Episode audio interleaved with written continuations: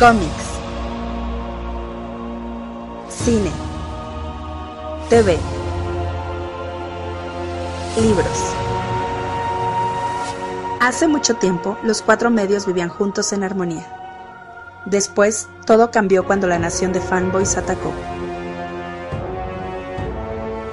Solo los bloggers, maestros de los cuatro medios, podían promoverlos por igual. Pero cuando el mundo más los necesitaba, consiguieron trabajo y se desvanecieron. Pasaron los años y dos hermanos crearon un nuevo medio, un joven podcast llamado El Café Comiquero. Y aunque sus habilidades de comunicación eran buenas, tenían mucho que aprender antes de crear un mundo extraño. Pero creo que el Café Comiquero podrá mantenerlo así.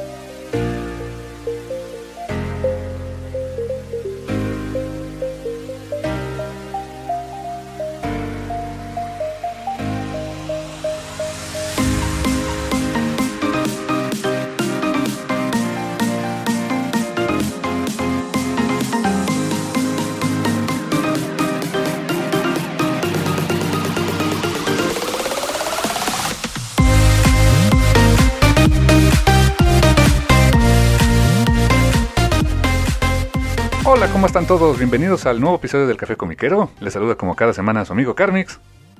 Y su amigo Rul, la mutarrata del yermo este, pandémico. del yermo pandémico. Me cae que sí lo voy a poner en, el- en la descripción del programa. ¿eh? Es- eh, Sí. a- aunque sea tratar de ver las cosas con un poquito de humor. Tantito nomás, carnal, efectivamente. Pues así es, carnal. Esto es el Café Comiquero. Les recuerdo que nos pueden escuchar cada semana a través de Spotify, a través de, de Google Podcast, iBox, iTunes y otros servicios de podcasting que nos comparten amablemente cada semana. Y les recuerdo también pueden seguirnos en redes sociales, en Facebook, Twitter e Instagram como el Café Comiquero. Eh, eh, breve reminder, el Facebook normalmente del café lo llevo yo y mi hermano lleva el Twitter y el Instagram pues algún duende, ¿no? O algo así, porque pues de repente les metemos mano y a veces no. Ah, exactamente, sí. Así, así le hacemos. Así es, carnal. Y pues seguimos grabando a distancia, seguimos en este, en este periodo este, de cuarentena por un ratito más, ¿no, carnal? No, sí, nos va a tocar, por lo menos va a ser así eh, ah, lo, lo que se escucha en todo el mundo, ¿no? Por lo menos va a ser un mes más donde vamos a tener que, los que podemos, pues vamos a ten- tener que estar encerraditos para no andar este, esparciendo virus, ni mucho menos, así que pues sí, no nos va a tocar otro mesecito así. Así es, carnal. Y pues les recordamos eso, eso sí, este creo que no está de más el, el PSA, Public Service Announcement, Announcement. Pues este, traten de quedarse en casa lo más que puedan. Sabemos que hay gente que por su dinámica de chamba y todo eso, pues no les es posible, pero pues cuando no tengan que salir, pues la neta no salgan, ¿no? No, no hagan fiestas, no hagan este, nada de eso, o sea, quédense en casita nada más. Eh, lávanse las manos todo el tiempo, con agüita y con jabón, pero así todo el, todo el rato. Y, Sí, este, pero mire, no como en baño público, ¿eh? Sí, exacto, son bien como, como, como Neptuno manda. Y también, pues, eh, procuren si no, si tienen algún este síntoma de gripa o lo que sea, usen siempre cubrebocas, no esparzan el bicho, ¿no? Y este, y, y si ven síntomas, pues atiéndanse, vayan, vayan al médico, no lo, no lo dejen pasar, eso sí. Sí, claro, muy, muy importante, por cierto. Así es, carnal. Y pues bueno, pues mi hermanejo, pues estaremos ahí, este, notitas. Desgraciadamente las notitas últimamente pues están muy vinculadas a este show, pero pues, porque es lo que hay, ¿no? Básicamente. Pues, eh, Es que es una... Pó- Pónganse a pensarlo, eh, sí es un asunto histórico, ustedes están viviendo la historia. Sabemos que vivi- cuando uno dice, oh, viví la historia, normalmente no es bueno. Ah, pues uno no tenía en consideración qué tan ah, desagradable podía ser vivir en la historia, pero pues sí, nos está tocando vivir un momento, un momento histórico y ese momento histórico pues hace que todo revuelva alrededor de esto. Así que pues, pues no, no- ni modo de que estu- estuvieran en su islita, pues no, este, resulta que también eh, eh, pues se ven afectados este, por, la pandemia del coronavirus. Eh, pues la mala noticia, pues, mala noticia, pero pues también, ¿qué, iban a hacer, no? Sí. Pues, Marvel anunció que va a recortar su línea en un tercio, o sea, un tercio de sus, de sus cómics no van a ser publicados. Ay, se van a poner en, en espera, en hold. Ok, ni siquiera en digital. Sí, no, no, o sea, para que, para que nadie lo... porque... o sea, es que... ¿Cómo decirlo? Ah, y ahorita hablamos un poquito de eso, de la, de la diferencia entre, entre, el digital y el físico y el cómo distribuirlos, etcétera. Pero bueno, el punto, el punto ahorita con Marvel es que pues son cómics que no van a estar, o sea, no se van a estar comprando. Comprando, pues no hay, tampoco hay con qué pagarles a los, a los artistas y escritores. Desafortunadamente, y aquí hay que mencionarlo, Marvel Comics, o sea, pues sí, es parte de Marvel y del ratón y, la, empresa multi, multi, multi, multibillonaria, maligna y demás, pero pues no, o sea, no, crean que les toca un pastel de lo que generan, por ejemplo, las películas, ¿eh? Sí, no, no, desde luego. Son parte de, al contrario, ellos generan para el ratón. Exacto, es, al revés. Así que, eh, pues, eh, por lo que vamos viendo, mm, como pasa con mucha, con la, honestamente, la enorme mayoría de las compañías, no de cómics, sino del planeta, pues tienen un, un, presupuesto siempre, no exactamente al día, pero tampoco como que para una emergencia. O sea, eso nos quedó claro ya ahorita con, todo este asunto. Así que pues para evitar este mayor eh, complicaciones ahí a sus, a sus cuentas, pues ni modo, van a tomar la decisión de un tercio de su línea, que más o menos, fíjense, también Marvel publicaba un resto, casi 100 cómics al mes, digamos que son 100 cómics al mes, 33 de esos cómics van a dejarse de publicar en, mayo y junio. Wow, en mayo y junio, claro, porque ahorita en abril pues todo está parado, ¿no? Todo está parado, pero ya está hecho.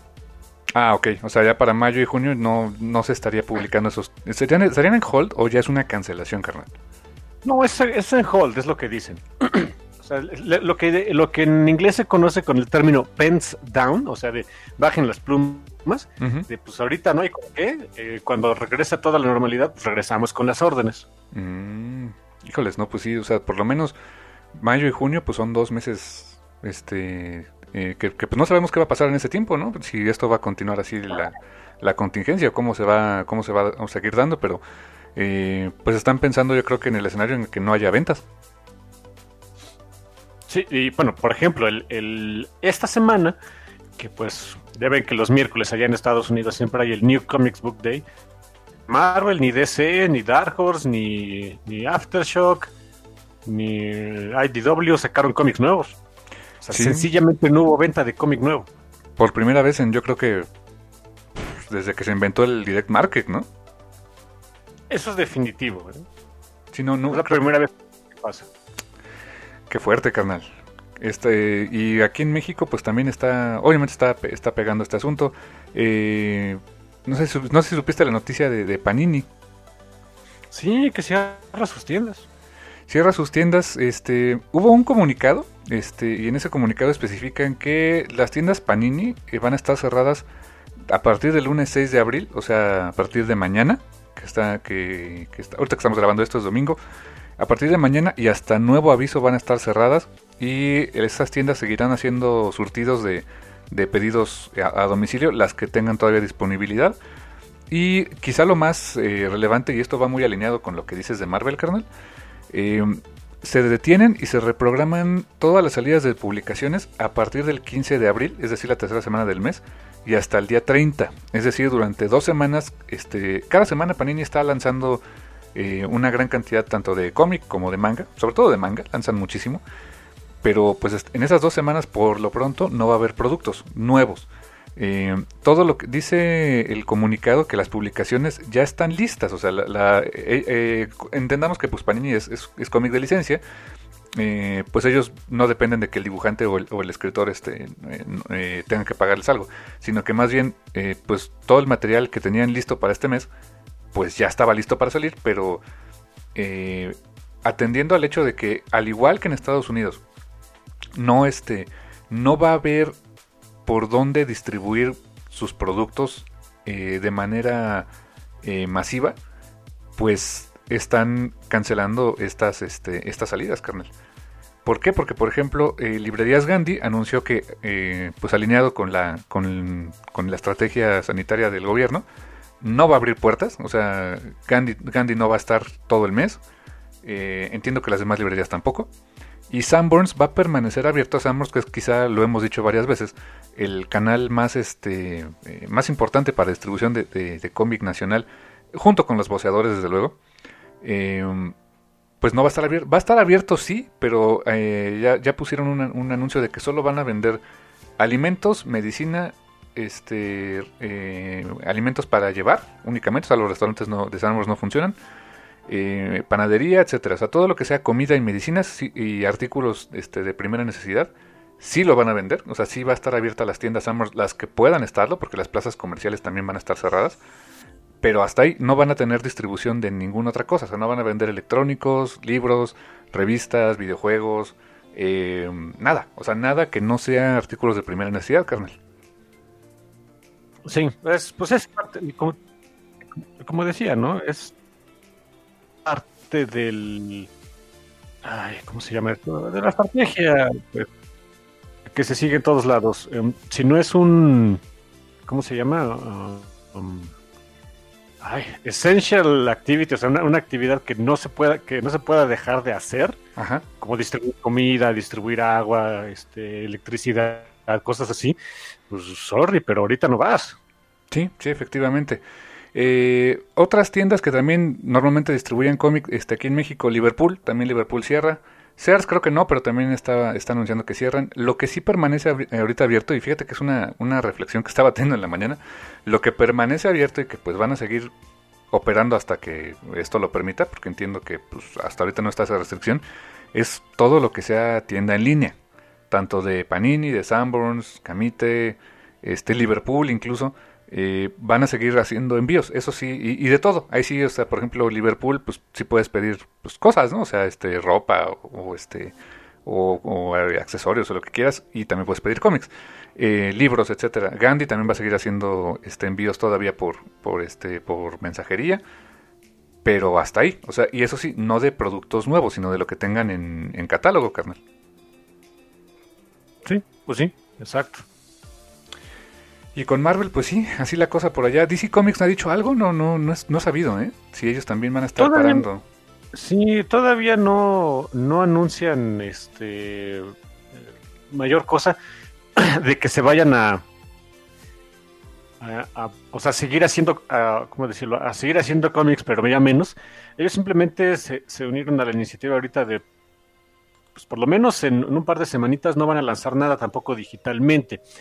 Eh, nada más que ellos se vieron un poquito más buena gente, de menos donaron este mil dólares a un evento de caridad pues, para apoyar a las tiendas de cómics que ahorita pues la van a sufrir. ¿Cuánto donaron? 250 mil dólares. Bueno, pues algo, algo suma, ¿no? Algo es algo, algo es algo, tampoco es tanto, ¿no? Pero, no sé, también, también siento feo que las eh, tiendas hayan tenido que llegar a la caridad. Sí, es un asunto bastante feo. Sí. Luego también está el tema de Diamond, ¿no? Que Diamond no le puede pagar, o sea, que tienen problemas de flujo de efectivo y no le pueden pagar a sus, a sus vendors, o sea, a Marvel, DC, Dark Horse, etcétera, ¿no? Sí, esa fue la, noticia que salió por ahí del lunes, martes, yo no me acuerdo, y ese fue el...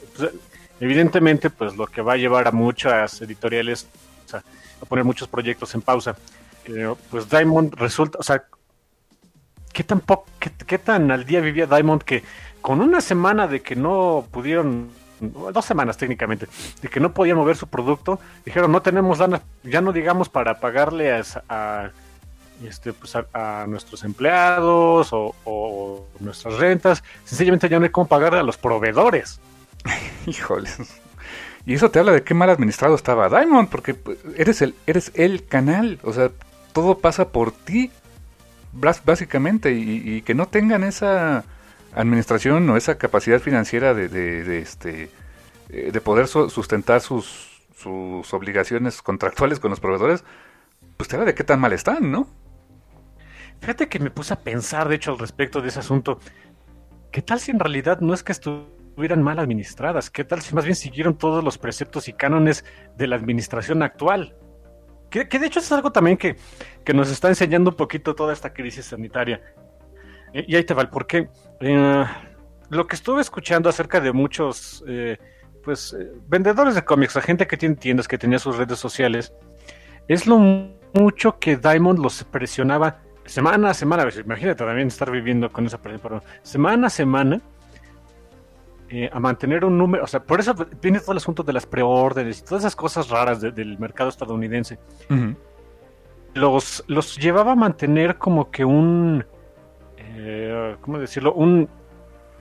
Eh, pide solamente lo que sí vayas a vender, o sea, una versión del riesgo canija.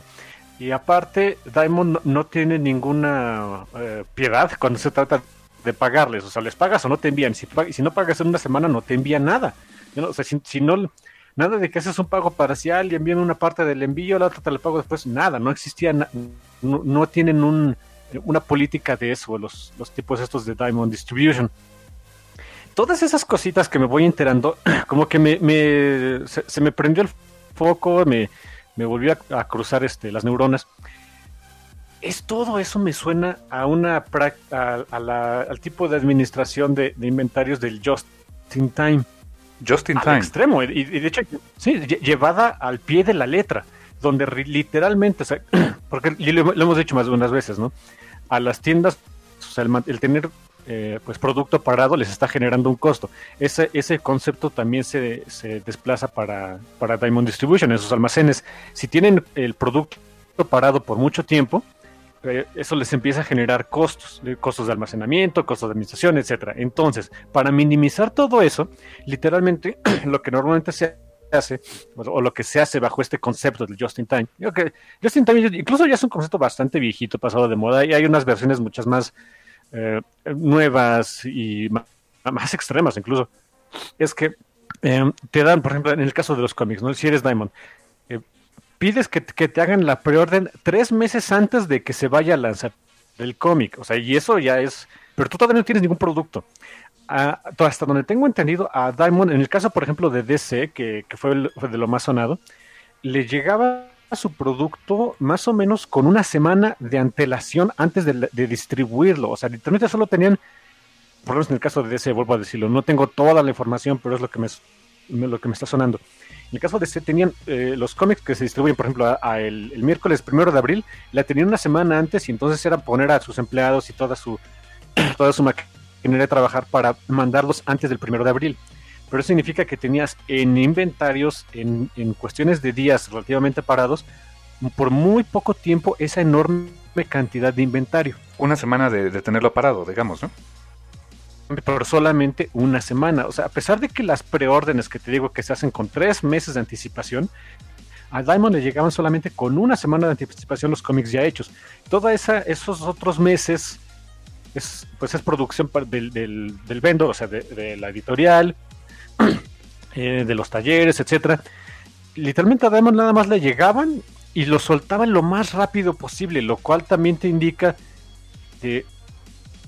o sea, no, la poca disposición de aceptar eh, tantito gasto en el caso de, de, Diamond. Por eso te digo, a mí se me hace que no estuviera, o sea, no sé, a lo mejor sí tenían también mala administración y es muy probable que sí, pero se me hace que más bien hicieron todas las cosas bien de cómo lo dictaba la administración pre-crisis sanitaria. Que sí, que, ya vimos que no es sustentable. O sea, una, una, una crisis como esta no les permite sobrevivir con ese modelo de administración, ¿no? honestamente a casi nadie. O sea, y eso ya lo estamos viendo. las, las formas de hacer negocios, ahora sí que precrisis, suena chistoso decirlo, pero pues, acostúmbrense, va a ser la broma en el café con mi por un rato. Dale, sí. La, forma de hacer negocio en general, ya no nada más de cómics, precrisis, eh, pues ya vimos que les quitas una semanita de, o dos semanas de, de movimientos y truenan como ejotes. Sí, Tentable ni por error. Sí, no, no es nada sustentable. Y eso tiene que obligar a, repensar eh, en, todo tipo de industrias, ¿no? Pero acotándolo al tema del cómic, a, de cómo, cómo hacerle para llegar, hacer llegar el producto. Yo creo que eh, algo que se ha especulado mucho, carnal, es que pasada la crisis, eh, no, no digo que Diamond vaya a desaparecer inmediatamente, pero las mismas editoriales, pues yo creo que van a empezar a buscar otras formas de hacer llegar el producto. Y, creo que ahora, ahora más que nunca tienen la, manera de hacerlo. O sea, eh, quizá otras cadenas de distribución, mensajerías directas, eh, hacer negocios directos con las, con las, con las tiendas de cómic. Eh, no lo sé, yo creo que va a tener que mutar bastante el, cómo se distribuyen los cómics, carnal. Sí, de hecho en la semana nació y murió una iniciativa que iban a hacer este e, es, una, es un sistema que se llama Comic Hub. Es a través del cual le llegan como que los previews a las tiendas de cómics. y los previews incluso en previews físicos. Lo que pretendían hacer era lo siguiente, o sea, ampliar la plataforma de Comic Hub para que también los, eh, los lectores pudieran entrar, pudieran hacer una cuenta ahí, pagar una, una copia de tu cómic a precio de portada normal, sin mayor gasto ni mucho menos. Eh, te daban una copia digital al momento para que lo pudieras leer. Y en su momento, cuando la distribución se, se, otra vez existiera, o sea, ya, ya, no, ya no estuviéramos en, crisis, eh, se le mandaba esa copia que tú compraste en digital a la tienda de cómics de tu preferencia en cualquier parte del mundo, pasarás a recoger. Y sin un costo adicional, o sea, solo por pagar el precio de portada. Sí, claro, o sea, es que literalmente era hacer como que una especie de, de, de preorden era un poquito como el sistema de preórdenes actual, pero ya involucrando este eh, pues dineros, o sea, de que se lo vas a pagar a alguien y de que ese, ese dinero le va a llegar también a la tienda de cómics y en su momento pues ya tú lo, recogías. es era una buena iniciativa, pero empezaron a... Eh, y, sí se iba a hacer, pero varios publishers empezaron a preguntar de el, pues el medio del asunto. Ok, perfecto, me parece excelente. Así yo puedo tener, pues aunque sea un poquito más de ingresos, mantener mis operaciones y después se lo mando a las tiendas. ¿Cómo se lo mando? El cómo es donde le dio la torre toda esta iniciativa. Porque hasta ahorita no hay... Eh, y hay que recordar lo siguiente, el sistema, de, eh, sistema postal de Estados Unidos, para sorpresa de nadie, es, objeto de los ataques de los republicanos. Siempre quieren recortarle cosas porque, pues, capitalismo. Eh, y, capitalismo y ansias de poder, porque en Estados Unidos también se puede votar por mail por correo, pero bueno. Eh, y entonces la, infraestructura de correos de Estados Unidos eh, honestamente está deshecha. No, no tienen la capacidad logística para andar distribuyendo este cómics, ya no digas al resto del mundo, dentro de su, o sea, dentro de su territorio, mandar un, no sé, millones y millones de pequeños paquetitos por ahí y que lleguen bien en tiempo y forma, no lo tienen, no hay cómo, no, no tienen ellos la infraestructura, ni, ni los servicios, ni la inteligencia para hacerlo. Así que esa iniciativa, pues no jaló. Pero bueno, al menos eh, lo, único, lo positivo que yo le tomo de eso es que las editoriales y las tiendas estaban sumamente interesados en medios de distribución alternos. Ahora es el momento, pasada la crisis, de que surjan esos medios, ¿eh? Y, y la parte que a mí se me hace, bueno, eh, pues esperanzadora pero hasta ahorita no han dicho mucho. Ha sido DC. DC como que sí ha tenido ahorita liderazgo, honestamente, de decir, a ver, aguanten, esto es lo que vamos a hacer. Lanzaron un comunicado también en la semana, de, mano de Jim Lee, de hecho, diciendo, oiganos, estamos muy interesados en, que, en, poder seguir comiendo, ¿no? Evidentemente. claro. Así que semanas siguientes ellos iban a estar eh, buscando, eh, número uno, cómo a seguir haciendo sus cómics sin, sin, dejar de pagarles a, los artistas y a los escritores, eh, de cómo aminorar el, impacto que tuvieran las tiendas, bueno, por lo menos ya donaron la caridad, y que estaban eh, viendo las eh, viendo opciones de distribuciones alternativas. Ahora, eso me encanta, pero también hay que recordar que DC tiene una, pues una gran línea de, de, productos que se distribuyen no a través de Diamond, todo lo de DC Kids, hijos, eso se distribuye eh, por medios normales de, libros. Igual DC Black Label también está llegando así, ¿eh? ¿Ah, sí? Sí, sí, sí. Lo de Black Label también está llegando a, librerías eh, por esos mismos canales. Que sea menos visible que DC Kids, totalmente. Ah, ok. pero, también está el asuntito de que, pues bueno, eh, o sea, ese canal, esa forma de distribución ya existe, ya está muy probada.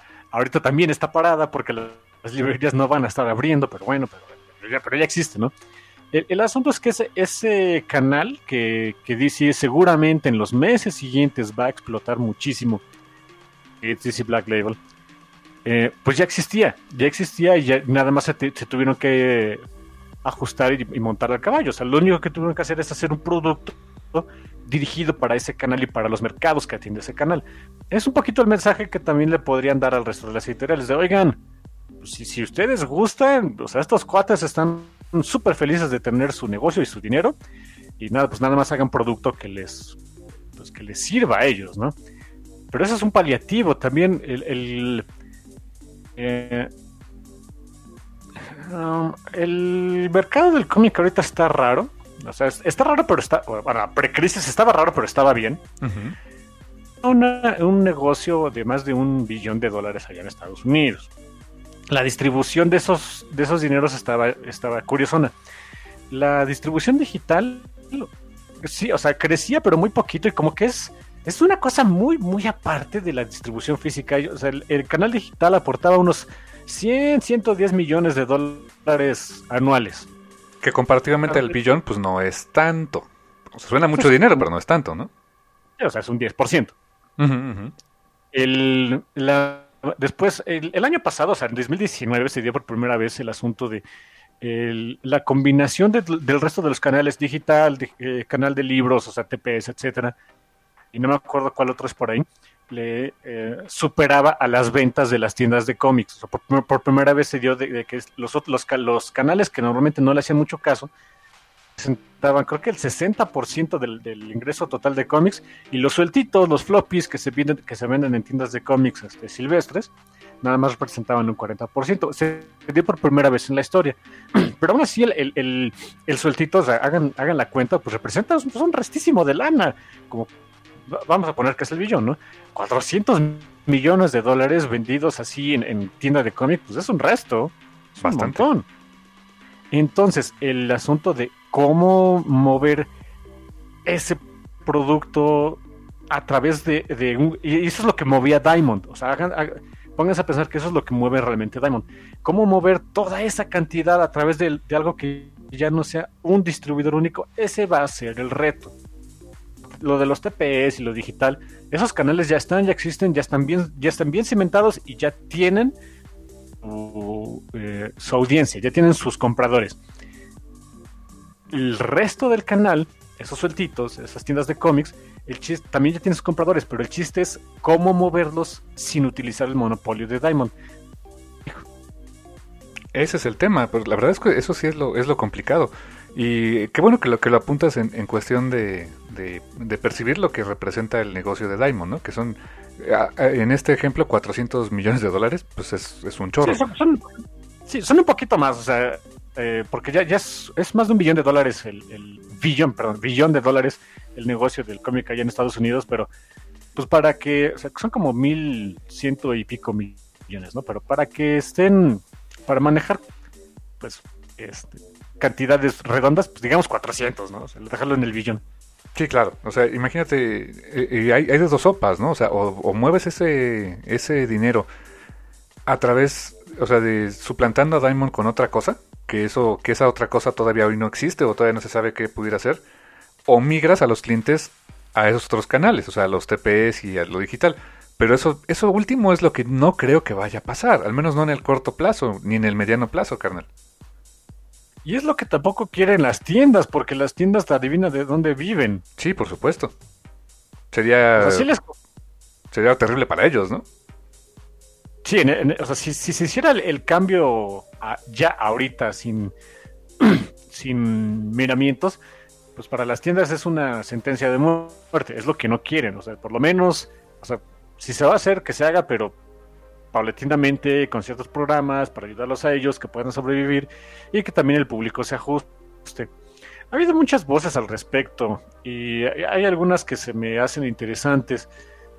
Formato, ¿no? O sea, de, dejar de dejar el floppy atrás, pero tampoco meter el, TP eh, de manera eh, o sea, como, que con calzador, ¿no? Como que un formato intermedio es lo que, por, lo que hay algunas personas proponen, del medio del cómic, o sea, creativos, proponiendo. Y un formato intermedio te hablo de... Eh, ¿Y sabes, sabes qué formato intermedio se me hace el, eh, lo, lo, que ellos están diciendo y, y, es de, sí, eh, este es el que jala. Black Label. El de... No, no, no, el de, el de Avatar y el de Superman Smashes de Clan. Ah, ok, ok, o sea, formato más chiquito, que es un poco más grande que Digest, pero unas 80 páginas por entrega, ¿no? O a lo mejor del mismo tamaño de un cómic normal, pero sí unos, o sea, cuatro números, 80, 82 páginas por entrega que te cuesten 9, 10 dólares. Se me hace un precio justo es un, se me hace un precio justo, se me hace un formato ya más justo, ya, más este pachón, eh, con, obviamente pues con un tiempo de producción mayor, por, claro está, eh, pero que a, muchos creativos les llama la atención eh, por lo cómodo que es, y pues evidentemente yo creo que al señor Jin Yang le encanta porque a cada rato sus cómics los saca de esa manera, ¿no? Sí, que sabes que estarían, estarían copiando el modelo de, de negocio, distribución y formato de una editorial que tiene años haciéndolo este, en, en otro país y que les ha funcionado este, maravillosamente y venden lo que quieren. ¿Sabes quién es? ¿Quién es? Sergio Bonelli. ¿Ah? La línea Sergio Bonelli Editore de Italia. Esa es, ese es el formato que usan. Todo lo que ha publicado, que trajo Panini, que ha estado trayendo Dragonero, ah, este, todo Dragonero y todo eso, sí, ya, ya. Esa, eh, toda esa línea, este, eh, los títulos originales, por ejemplo, Dragonero, este, Dylan Dog, etcétera, se publican así. O sea, eh, nada más que la diferencia es que ellos todavía van a, un, a una forma más barata de hacerlo. Lo hacen en blanco y negro. pero, pero básicamente es, es, eso. O sea, son libritos de 100 páginas más o menos. algunos de ellos incluso con, con el formato que estuvo trayendo aquí Panini, que se llamaba Las Historias, que eran historias este, autoconclusivas en, en 100 páginas y, ya. O sea, eh, quizás si, si, después tenían éxito hacían cosas este, como secuelas o cosas por el estilo. Pero por ejemplo, este Dragonero tiene N cantidad de volúmenes, tiene este eh, Dylan Dog y este uh, ¿cuál otro? Tex, por ejemplo, tienen años y años publicándose en ese formato y luego sacan sus ediciones ultra high-end, que son así en hardcover gigantescos, que este que, pues, es lo mismo, pero en un formato de, lujo. Y, tiene, y para ellos el sueltito en, la línea de Sergio Bonelli es ese, es el formatito empastado, eh, barato, de más o menos, eh, digo, no sé en cuánto, en, euros sé cuánto sea, pero, pero pone tú que no cueste más de, del equivalente a 100, 120 pesos. Y, este, y con 80, 90, 100 páginas por entrega.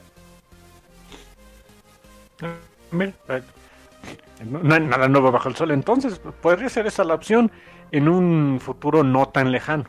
Sí. O por lo menos es lo que a varios creativos les, les gustaría, por lo menos. Sí, yo jalo, ¿eh? A mí me, a mí me gusta ese formato. Se me hace, este, por ejemplo, el de, el de Superman Smashes de Clan o el de Avatar.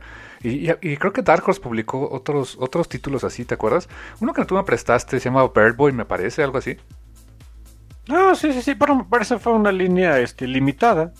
Sí, pero, pero, cuenta, cuenta, es buen punto. Sí, o sea, algo así yo creo que funciona bien. Y ya después, al igual que como lo ha estado haciendo Dark Horse, ¿no? Sacas tu bonita edición hardcover de lujo, este, Library Edition de los de Avatar.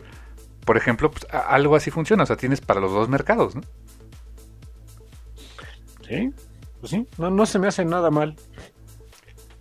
Ojalá, ojalá veamos algunos cambios, porque les digo, esta, las crisis nos obligan a, cambiar, a evolucionar y eh, pues no nos podemos quedar, este, o sea, una vez que salgamos de esto, porque también, o sea, no es fácil, no va a estar, no, va a ser bonito, pero les puedo asegurar de que los que salgamos sí vamos a salir de aquí, o sea, sí vamos a salir de esta. El, el asunto es que una vez que salgamos, ni modo, no, lo que toda costa es, ok, ya salimos, perfecto, vamos a regresar a lo que conocíamos anteriormente, cruzarnos de brazos y sentarnos en el trasero. No, es de, ya, ya que sabemos cómo se puede poner todo este asunto, eh, esforzarnos y empujar por el cambio. Sí, definitivamente. Eh, pensando en el cambio por, uno, por necesidad, dos, porque estas cosas, o sea, una crisis como la que estamos viendo podría volver a pasar, o sea, y tendríamos que estar preparados en todos sentidos, eh, eh, a nivel eh, de salud, negocios, este gobierno, industria del entretenimiento, estar preparados para algo así. O sea, que hoy, hoy hemos estado, pues podríamos decir, improvisando con las herramientas que hay y con lo que conocemos, y aún así más o menos las cosas están a flote, eh, pero estar mejor preparado sería lo, ideal. Y además también porque pues nos damos cuenta de, como dices tú, salen a flote cosas que a lo mejor no estaban bien hechas y que se pueden hacer mucho mejor. Creo que es un gran mensaje el que das, carnal. O sea, el después de, después de esto, pues el mundo va a cambiar y hay que este y ver cómo se mejora. O sea, no nada más reaccionar, sino mejorarlo, ¿no, carnal? Esa es la idea, es la idea de toda crisis. Es lo que pasó después de la, de la Segunda Guerra Mundial. Eh, una vez que cayó el muro de Berlín, también se dio otro cambio de este tipo. La idea es eso, que ya vemos que había cosas a las que estamos acostumbrados que a lo mejor no eran ni las mejores, ni las más, este, ni las más indicadas, o cómodas siquiera. Eh, pero simplemente estábamos acostumbrados, estamos acostumbrados a una forma de ser y pues hay que cambiar todo ese asunto. Ojalá, ojalá este eh, que entre más personas les caiga el 20 de que este tipo de cosas se pueden hacer, se pueden dar, pues ese cambio se va, se va a dar de manera un poquito más sencilla. Ah, bueno, y ahorita que lo mencionaste de la industria del entretenimiento y demás, ah, sí, o sea, Marvel anuncia que sus películas se van para otros días. Who gives a fucking shit? Porque, pues, de todas maneras, eso, no está en riesgo. Eh, no se iba a hacer de todas maneras en estos meses y no, es como que les vaya a afectar. Eh, pero, pues, bueno, ahí está la nota, ¿no? Sí, y mucho se mueve para el 2021. Este, hay varias películas que dijeron pues, para el 2021, ahí nos vemos, ¿no? Y es normal, digo, lo que sí se, lo que lamentablemente sí se afecta, pues es a la gente que trabaja en eso, ¿no? O sea, a los que son, no sé, maquillistas, carpinteros, este, escenógrafos, artistas digitales, eh, catering, todo lo, todo lo que involucra al hacer una película, pues desgraciadamente ellos ahorita están, están este, en un periodo bien complicado porque pues no hay, eh, no hay chamba y muchos de ellos eh, y esas empresas pequeñas o esos, este, eh, eh, contractors, pues todos son freelancers, ¿no? O sea, hay chamba cuando hay chamba, no, no tienen algo seguro, ¿no? Sí, bueno, ah, bueno, sí, de las que están en producción, eso sí, es, pues, por supuesto, es lamentable, pero me refiero a las que ya estaban listas para salir. Ah, ¿a quién le importa un carajo, honestamente? sí, ¿no? Van a salir en se van, a hacer. Sí, desde luego. Van a salir en lo, único es que otra vez me, da risa el asunto de. Eh, anuncian todas su, bola de películas, ¿no? Yo, o sea, les eché un ojo y dije, ah, pues bien por su vida. Eh, pero después me voy enterando por alguien, este, ahí lo puso de... Eh, ¿Alguien se da cuenta de que otra vez New Mutants no tiene fecha de salida? ah, está más salada que un charal. No, pobre película, de veras, ¿eh? O sea... Al paso en que vamos, la van a lanzar en, no sé, Netflix o en algo, ¿no? Ya láncenla en Disney Plus y nos evitamos de broncas, hombre. Sí, por cierto, lancen Disney Plus acá. Ahorita era el momento, pero bueno. Sí, ¿eh? ahorita era el momento para que toda la infraestructura de Disney Plus ya estuviera a nivel internacional. Si quería tener dinero el ratón, pues esa era la manera. Imagínate, o sea, imagínate la cantidad de papás que hubieran este, suscrito a Disney Plus ahorita para mantener este, tranquilos a los chamacos, ¿no? Quedaría su brazo derecho. Así de, sí, dame películas para ponerle a estos chamacos, ¿no? Oye, pero para que vean, lo que, lo que estábamos comentando hace ratito, ¿no? De, de, de, las cosas que deberían cambiar en el mundo. Un lanzamiento digital de una plataforma de este tipo que se hizo, que se hizo de manera escalonada, primero, o sea, por regiones, primero en Estados Unidos, después no sé en qué lado, después en Europa y después a otros lados del mundo. En un mundo post-crisis, creo que ya no deberían hacerse. No, ya, ya, y los derechos, o sea, y, yo entiendo que muchas cosas son por temas de derechos y contratos y no sé qué, porque este Netflix sigue teniendo algunas producciones de Disney, Amazon tiene otras, pero pues creo que también a nivel negocios y la forma de hacer contratos, de eso debería cambiar, porque ahora el mundo es diferente, ¿no? Sí, ya, ya, tienen que ver ahora sí al mundo como el mundo, no, no irse tanto por país. Sí. Sorry, pero la globalización estaba eh, completamente y absolutamente en lo correcto, ¿eh? Sí, y, ya se está demostrando. no hay nada más global que una pandemia, carnal, ¿no? ¿Verdad? Sí, nuestras fronteras son porosas y son artificiales y en realidad no significan nada. Pues sí, o sea, al virus, ¿qué le importa? Así no, de aquí por de México, uy, no, ahí no me meto, ¿no? No, pues no. Ah, qué cosas. Así es, carnal. Oye, aprovechando, este, antes de, yo creo que irnos a una pequeña pausa, eh, ¿cómics gratis? Ah, sí, hay muchos cómics gratis ahorita, ¿eh? Oh, sí, sí, sí. Eh, uno de ellos, este, eh, una recomendación así rápida, en Webtoons pueden encontrar ahora Niebla, Niebla de Ramón Espinosa de este Corteza Editorial la está subiendo este semanalmente ah, en el formato de Webtoons, adaptada al formato, por ahora únicamente en inglés. Eh, después va a tener también la versión en español que ya conocemos, pero la pueden ir leyendo ya, desde ya, eh, gratis en Webtoons, carnal. La verdad, este, enhorabuena para Ramón y Corteza, carnal. Esa es una excelente, excelente noticia. La plataforma de Webtoons está bien y de buenas. Por ejemplo, ahorita en el, en el mundo este pandémico, este Webtoons se la pasa a todo dar, ¿eh? Por ellos no hay problema. Sí, y, varios este, escritores y dibujantes que están, este, que, pues, como bien dices, ¿no? O sea, ya no van a estar trabajando ahorita cosas para Marvel o DC porque, pues, no va a haber cómics eh, hacer. Pues, se están refugiando ahí. Este, eh, y vuelvo a mi ejemplo de Justin Jordan. Él tiene ahí su, su, caja, su caja chica, que es este lo que sube a Webtoons, este, junto con este... Um, se me olvida el nombre del, del, dibujante, pero John, John Amor, o John Amor, no me acuerdo, eh, con Urban Animal, que es de los primeros lugares en Webtoons. Entonces, pues creo que le salió al buen Justin, ¿eh? Tener esa, esa, esa vaquita lechera un rato, ¿eh? Sí, lo, previó bien. no, no, no, no podía prever que iba a existir esto, pero pues sí, le, salió bien, honestamente. Sí.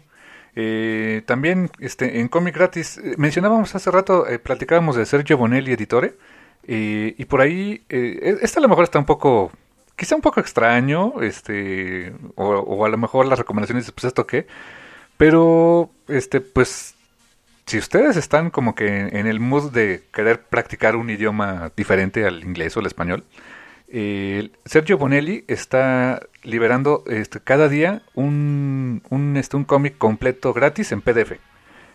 Pequeño detalle, está en italiano.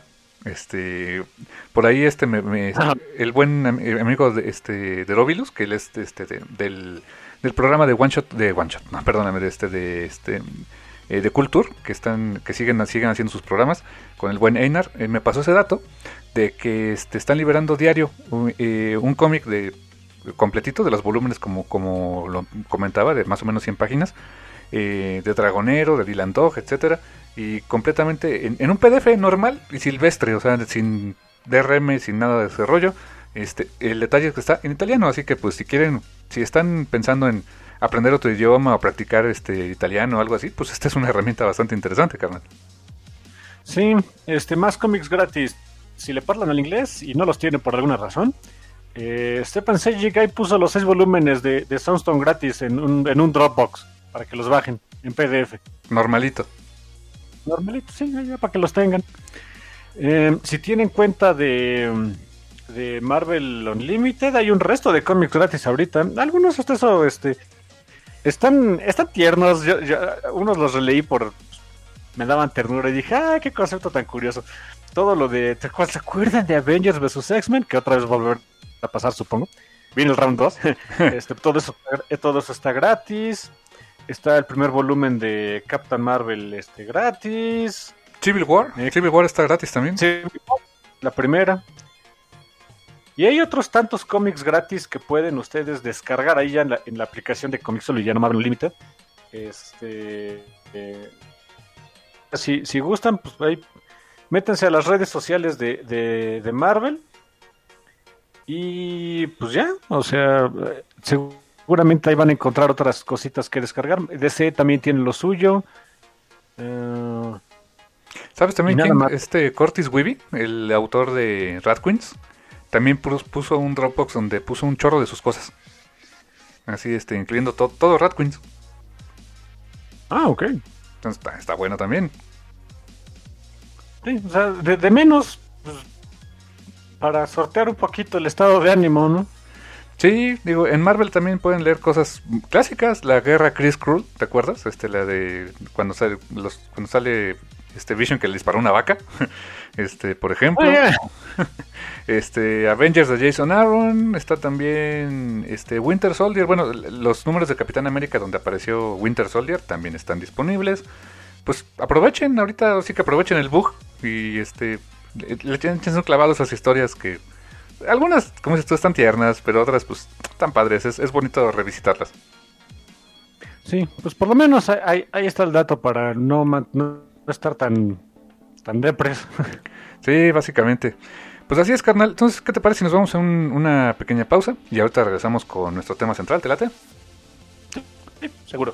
Bien, entonces, carnal, pues entonces vamos a una pequeña pausa. Este, no se vayan, estamos aquí en el Café Comiquero. Volvemos en un momento.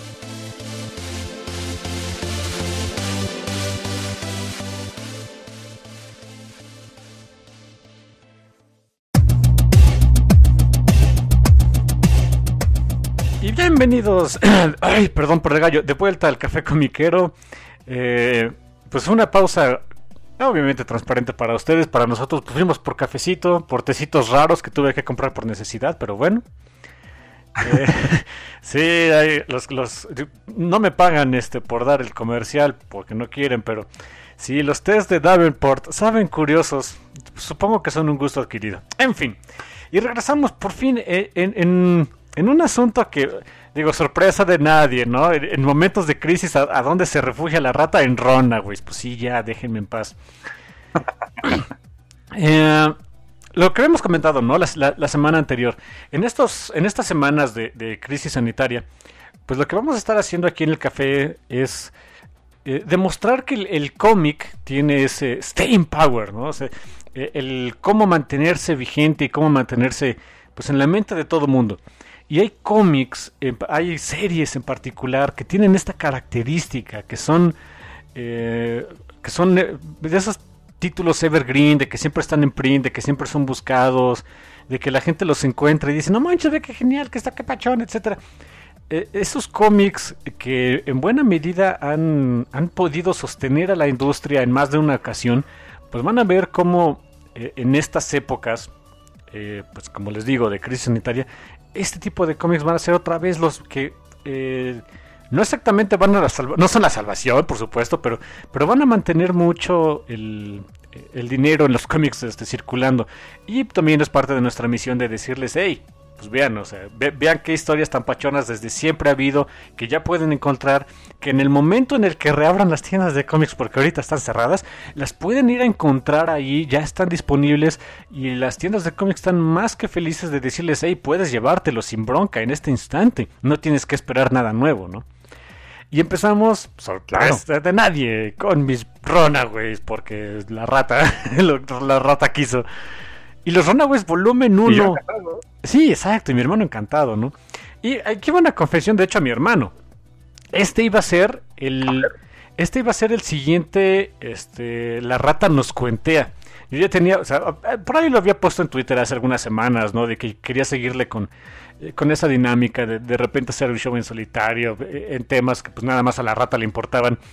Y yo ya tenía. Y por ahí me habían puesto varios. Oye, a mí también me importaban. Sí, por eso, pero pues, me iba me iba a aventar solo por, por este egoísmo, ¿no? Déjame. y este pues, sí, hay que admitirlo. Y eh, por me había puesto, les, había dicho ya a, la gente bonita en Twitter, ¿no? Oigan, pues como que les gusta. Aquí sí acepto este sugerencias. En el café, en el programa principal, no, ustedes se aguantan a lo que nosotros, a nuestros brutales mandatos. Pero en la rata nos cuentea.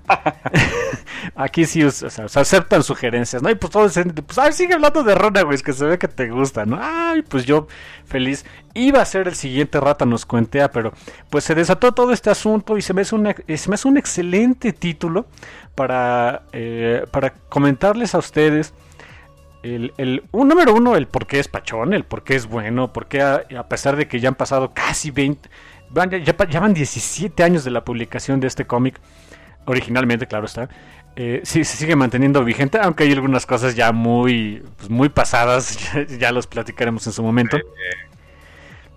Eh, pero también el, el, por qué se, eh, por qué sigue resonando, por qué sigue teniendo ese, ese saborcito como que de nostalgia, pero, o sea, sí, un poquito nostálgica, pero no tanto, ¿no?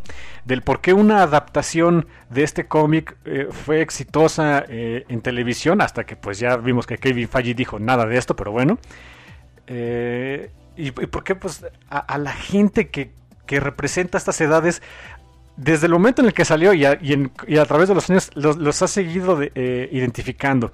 Es un, es un es un tema y un concepto muy muy padre. Ahorita lo vamos a revisar. Y pues sí, ustedes se van a tener que aguantar. Nos vamos a reventar de esto por un buen rato.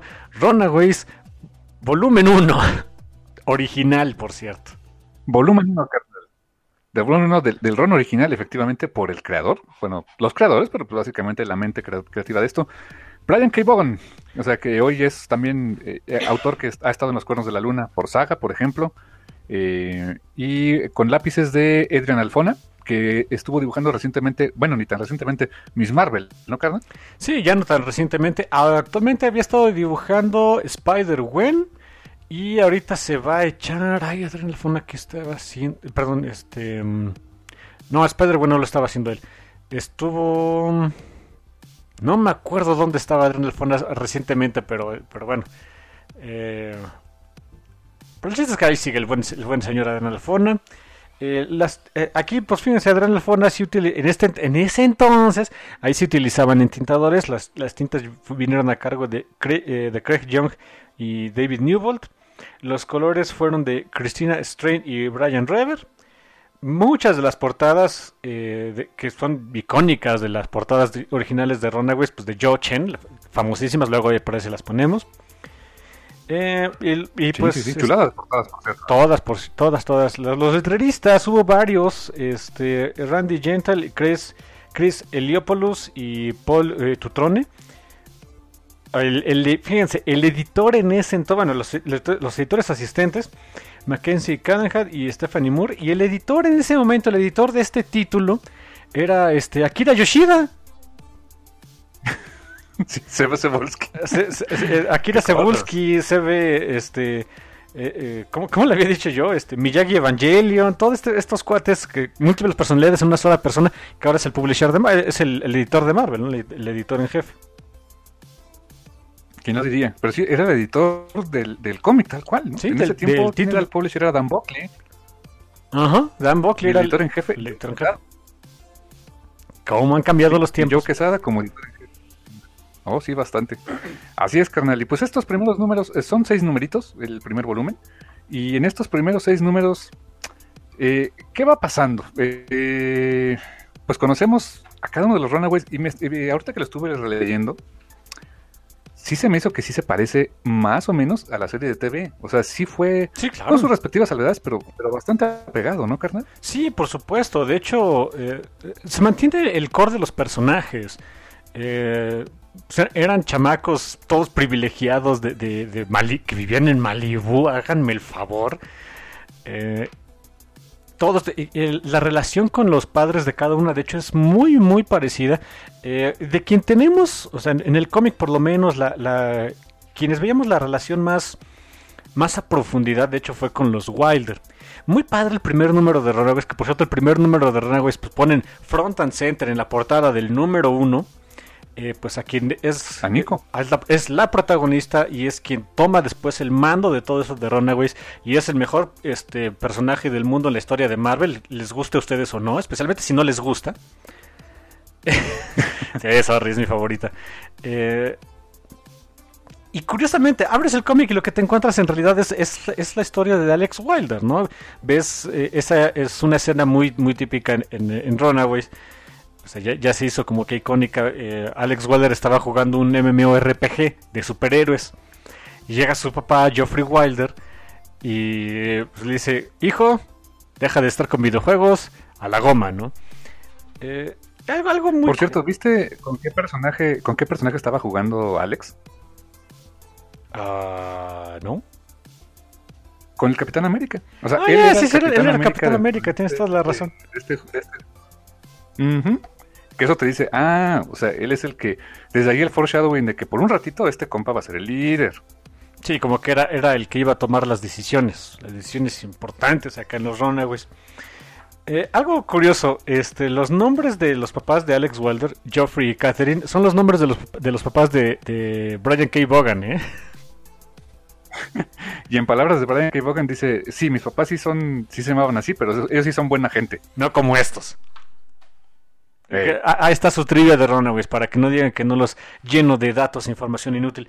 Y de hecho el primer número nos la vamos así, conociendo poco a poco, o sea, en, un par de páginas nos vamos conociendo a cada uno de, los Runaways. El primero que conocemos es Alex, que vemos que sí es un hijo, o sea, sí es un hijo consentido, pues es un hijo único, pero que sus papás, por lo menos su papá, este Geoffrey Wilder, sí es estricto con él, sí le pone límites, sí le pone reglas. eh, eh, su mamá, o sea, ah, sí, obviamente los dos aman a su, los dos aman a su hijo, pero su mamá es como que quien trata de suavizar siempre la relación entre su papá y Alex. Eh, es literalmente son una familia bastante, bastante normal. Después llegamos a ver cómo es la relación de Gert y sus papás. O sea, eh, Gert que siempre estuvo, siempre, pues, siempre, era la contestataria, la revolucionaria. Eh, sus papás, pues, eh, no lo sabíamos en ese entonces, evidentemente, pero tenían una razón de peso para decir, esto ya lo, esto, este punto en la historia yo ya lo he visto. o sea, sé cómo funciona la historia y pues, ay hija, cómo decirte de que, pues no, no vas bien, pero bueno. Em, el mundo de Carolina Dean era todo, todo dulzura y todo pachonés. Eh, eh, de hecho, la familia de Carolina era como que la más funcional dentro de todo el, asunto de Runaways. Eh, aquí, digo... Y con un punto ahí, carnal. A ver. con un punto ahí que este, la familia de Carolina, ellos eran famosos, o sea, ellos eran este figuras públicas. Y aún así se mantenían como una de las parejas más sólidas de, de todo Malibu, de toda California, eh, cosa rara, cosa rara porque pues no, no, entre famosos ya sabemos que pues de repente las relaciones humanas no son tan fáciles. Y ellos al contrario, o sea, era una familia, eh, eran un póster, era, el póster de la familia perfecta, cosa rara, era como si fuera de otro mundo. en, el cómic eran este actores de telenovelas, de soap operas, esos eran los los papás de Carolina Dean, Leslie y Frank Dean, por cierto. El, que se llame Dean, el que se apellide Dean, de hecho tiene por ahí una connotación. Ya después vemos de qué se trata el asunto.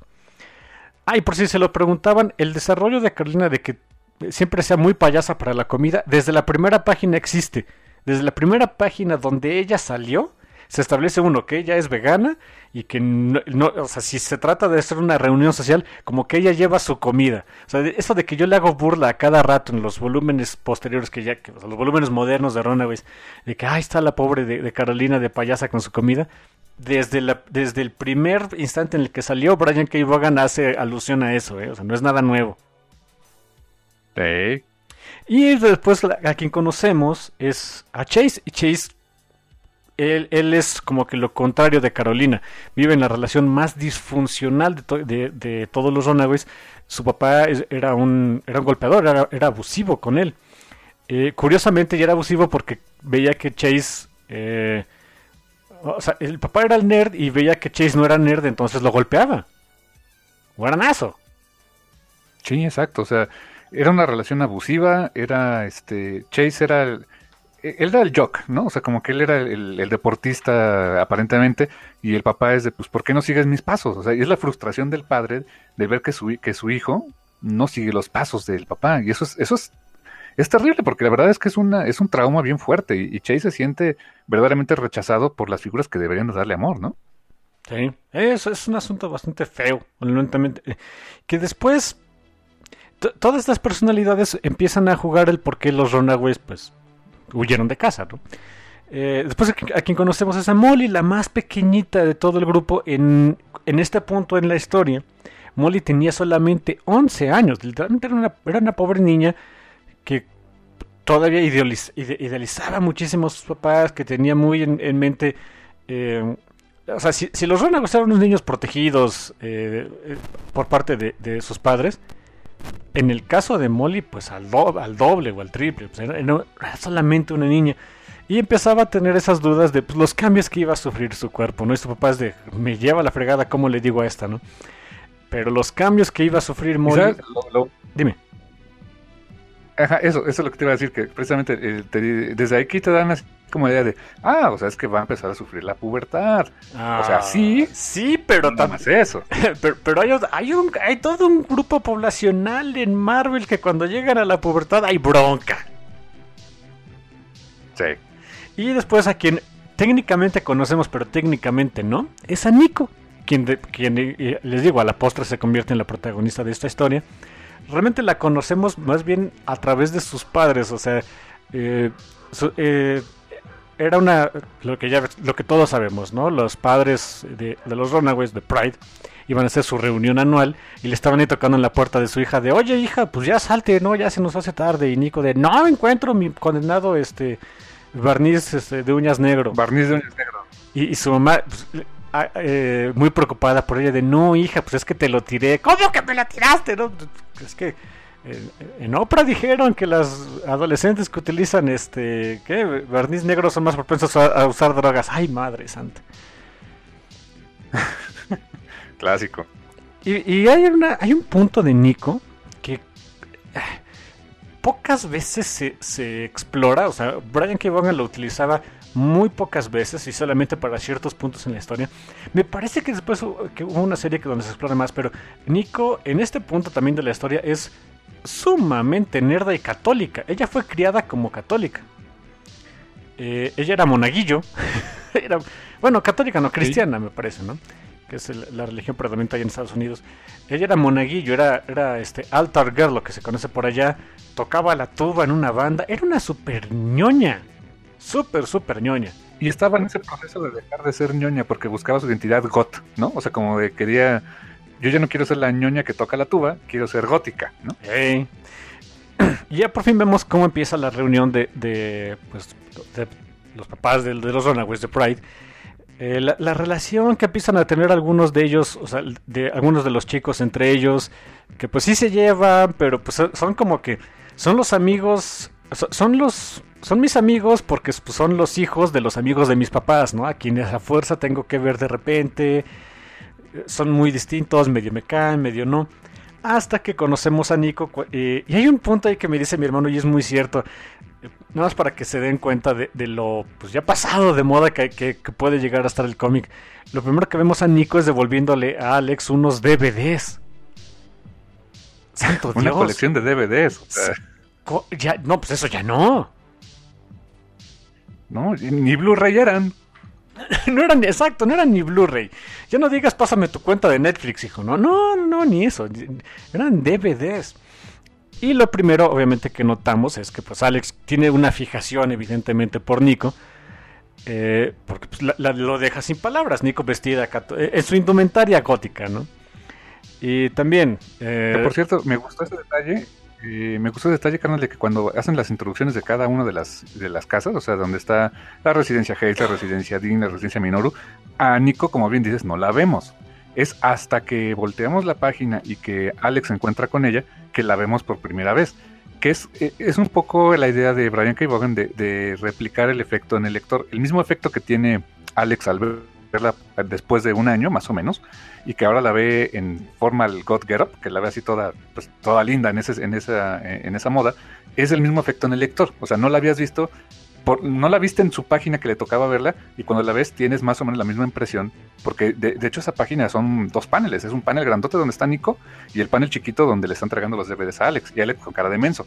Entonces, eh, replicaron ese efecto, ¿no? Sí, que por cierto, si se preguntan qué DVDs le, le, había prestado Alex a Nico, The, Prisoner, El Prisionero, una, una serie de los 70 Porque retro, ¿no? Que es otro de los puntos que, Rainbow Rowell utiliza mucho, bueno, utilizó sobre todo en el primer round de la, de la, era moderna de Runaways, de que Nico estaba eh, muy, eh, pues era un entusiasta de las películas y series este, de suspenso y horror antiguas, o sea, que le gustaba lo retro. También, nada, o sea, simplemente lo expandió. Eso ya se había visto, o ya sabíamos de eso, de esas características de ella, desde el primer número de Runaways. Y hablando de características que salen desde el primer número de Runaways, a mí el que me vaya, el, que quiera decirme de, oye, ¿no se te hace que Nico y Carolina terminaron juntas muy rápido, que Rainbow Rago lo, hizo todo express para que este, cuadrara con lo de la serie de televisión? Ok, vamos a revisar. Runaways número 1, volumen 1. lo primerito primero que le dice Carolina a Nico es, God, you're so hot. Sutil. Ups. Sutil, Bogan. y todo el tiempo, a lo largo de este primer volumen, es. Eh, hay varias ocasiones en que esta eh, eh, Carolina es de. Yo voy si Nico va. Si no, no voy. Sí, o sea, Carolina y Nico son, son la, el tipo, o sea, son la pareja en el grupo de amigos que si Nico, si, si Nico es la burra que dice vamos a hacer alguna burrada, Carolina sería la primera que diría, va. Sí, tal cual. Eh, y es, es, adorable eso, o sea, de hecho cuando lo veo por primera vez hasta se le queda así de Nico, así como que amiga, amiga nada más, ¿no? Ah, sí, amiga, sí, tú luego. Eh, y bueno, eh, se da esa escena también donde pues, los Runaways están todos aburridos, o sea, los, los, dejan sus papás para ir a sus actos criminales y maliciosos. Y pues así de, ¿y ahora qué hacemos, no? Y Alex es el que sale de, oigan, pues resulta que, encontré una encontré un pasadillo, un pasadillo secreto, nada sospechoso, por cierto, o sea, que aquí en mi casa o sea, está a través de una puerta oculta, nadie sospecha nada, que lleva una cámara que nunca yo, que yo nunca antes había visto, tampoco es nada sospechoso, donde, donde nuestros papás se supone que tienen sus juntas, nada sospechosas tampoco, ¿no? ¿Qué tal si vamos a ver qué hacen? Pues órale, va, vamos a ver. Y me encanta que, mi hermano lo que... Allá aplicó, la, allá aplicó la clásica de, como dices tú, falta alguien que diga vamos a cometer alguna tontería y alguien que diga va. Y, ahí me encanta lo, que comentabas. Es, lo, que lo que comentabas es muy cierto, ¿no? De que Nico dice, bueno, pues sí, ¿por qué no? Siempre me ha dado curiosidad. ¿Qué, qué son las juntas de nuestros papás, no? Y lo que dice Carolina es de, pues si Nico va, yo voy. Ay, Carolina, qué ternura. Y ahí van, ahí van los pobres Runaways. Ahí van los pobres Runaways a ver, a espiar a sus papás, a enterarse de quiénes son por primera vez. Y lo que ven, parece, o sea, en, en, otro contexto dirían, oh Dios, esto es una película de Kubrick, ¿verdad? Pero no, no, esto es un cómic. y, y, lo que ven es la escena que ya todos conocemos. Eh, Alex Wilder toma una daga y apuñala a una pobre chica inocente, más o menos de la edad de, de cada de, de, sus hijos, en una, en una especie de sacrificio ritual. Holy shit. Yo me imagino, o sea, yo, yo leí, yo empecé a leer Runaways, no exactamente cuando salió, ya, ya, habían, ya habían recopilados. Yo empecé a leer esto más o menos por ahí de 2005, creo. Pero yo me imagino. Mm, yo creo que más tarde, como 2008, yo creo, ¿eh? Uy, todavía, imagínate. Este, pero yo me imagino el impacto que, que, que debes haber tenido para el lector, la, la, para la primera persona, quien agarró el, número uno y estaba viendo, eh, o sea, eh, el cómic. Y, incluso el, el, diálogo que utilizaba Alex Wilder con el resto de sus amigos era de, pues bien, nuestros papás más bien son superhéroes, ¿no? O sea, tienen trajes acá medio locos, que sí parecen de, de, de, de Dominatrix con alto presupuesto. Pues, son superhéroes. Nunca se, o sea, aparentemente no se les había cruzado por la cabeza que podían ser todo lo contrario. ¿Por qué? Porque son sus papás. O sea, a pesar de que sí pueden ser estrictos, sí les tiran el barniz de, uñas, de negros, sí le cancelan la, suscripción a, World of Warcraft o lo que sea. Ok, pero son sus papás. Son, las personas que los aman incondicionalmente, que los han protegido, que los han proveído. Eh, y, vaya que los proveen para vivir en Malibú. O sea, que, que tienen esa confianza plena de, de, un hijo hacia su padre. Bueno, hacia sus padres, eh, porque todos, tienen, todos tenían papás, o sea, a los dos incluso. Sí. Y después ver que uno de ellos asesina a una persona a sangre fría, holy fuck. Y más aún, o sea, ese es otro buen recurso que utiliza eh, Brian K. Vaughan quien, quien, literalmente da la estocada final, quien, quien comete eh, el, el, acto, el asesinato en sí, es del papá que, que eh, eh, se esforzó en varias páginas de, de pintárnoslo como un papá estricto pero amoroso, a Geoffrey Wilder. Es todavía más... Exacto, es todavía más duro el golpe para el lector. Y ese primer número termina así, con ese shock porque alguien, obviamente, ve, ve, ven el momento en el que ve la estocada, alguien grita ¡Ah! por el susto y los eh, todo, todos los miembros de The Pride voltean a ver a un espejo y decir, ¿quién, ¿qué fue eso, no? Entonces, desde ahí ya estamos en problemas. Ah, eh, que obviamente cuando habían visto que pues habían traído a una a, una chica ahí a un eh, pues atractiva joven a, a un a una cábala ahí misteriosa con adultos este creepies, pues habían dicho, oye, pues alguien que se lleve a Molly porque esto se puede poner muy ojos bien cerrados, ¿no? Y pues es Carolina, Carolina es de hecho quien, una vez más, a mí me encanta decir eso, Carolina siempre ha sido como que la, la, la autoproclamada hermana mayor de Molly, siempre la ha protegido mucho. Se ven los volúmenes modernos de Runaways y también desde el número uno vemos esa característica. Es que le dice, Molly, este, vámonos de aquí para ver si puso la marrana, ¿no? y, y así que nada más quedaban este Nico, Alex, eh, Chase y, y, hasta Gert, quienes presenciaron todo este asunto. Y en el número, el número 2 empieza con. O sea, uno hubiera pensado de que, oye, oye, o sea, si estos cuates son super villanos, Este, pues entonces, pero son amigos, entonces, pues, eh, o sea, serían como que mm, ah, son, son muy amigos entre sí, pero son, son malignos. Pero vemos que también tienen muchas, pues, características típicas de villano, ¿no? No confían mucho entre sí.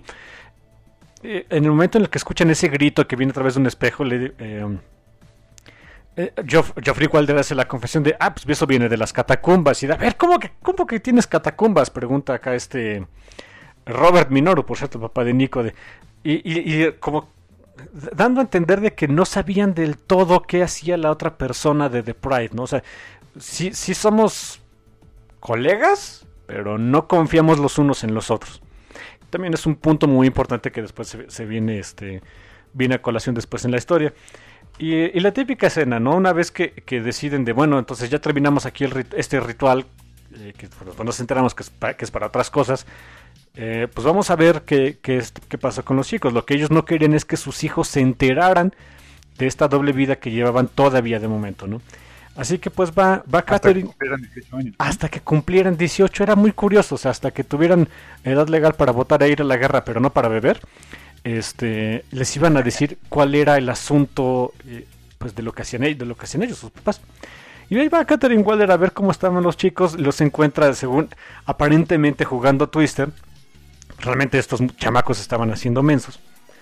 Y empiezan a soltar la sopa, ¿no? De, oye, pues, este, qué es exactamente lo que vimos. Y, y empiezan las negativas, incluso dentro de ellos empiezan como que a tratar de justificar su propia visión. De a lo mejor no vimos lo que vimos, qué tal si era roleplay, qué tal si era este o, Un no performance. performance, ve tú a saber qué era, ¿no?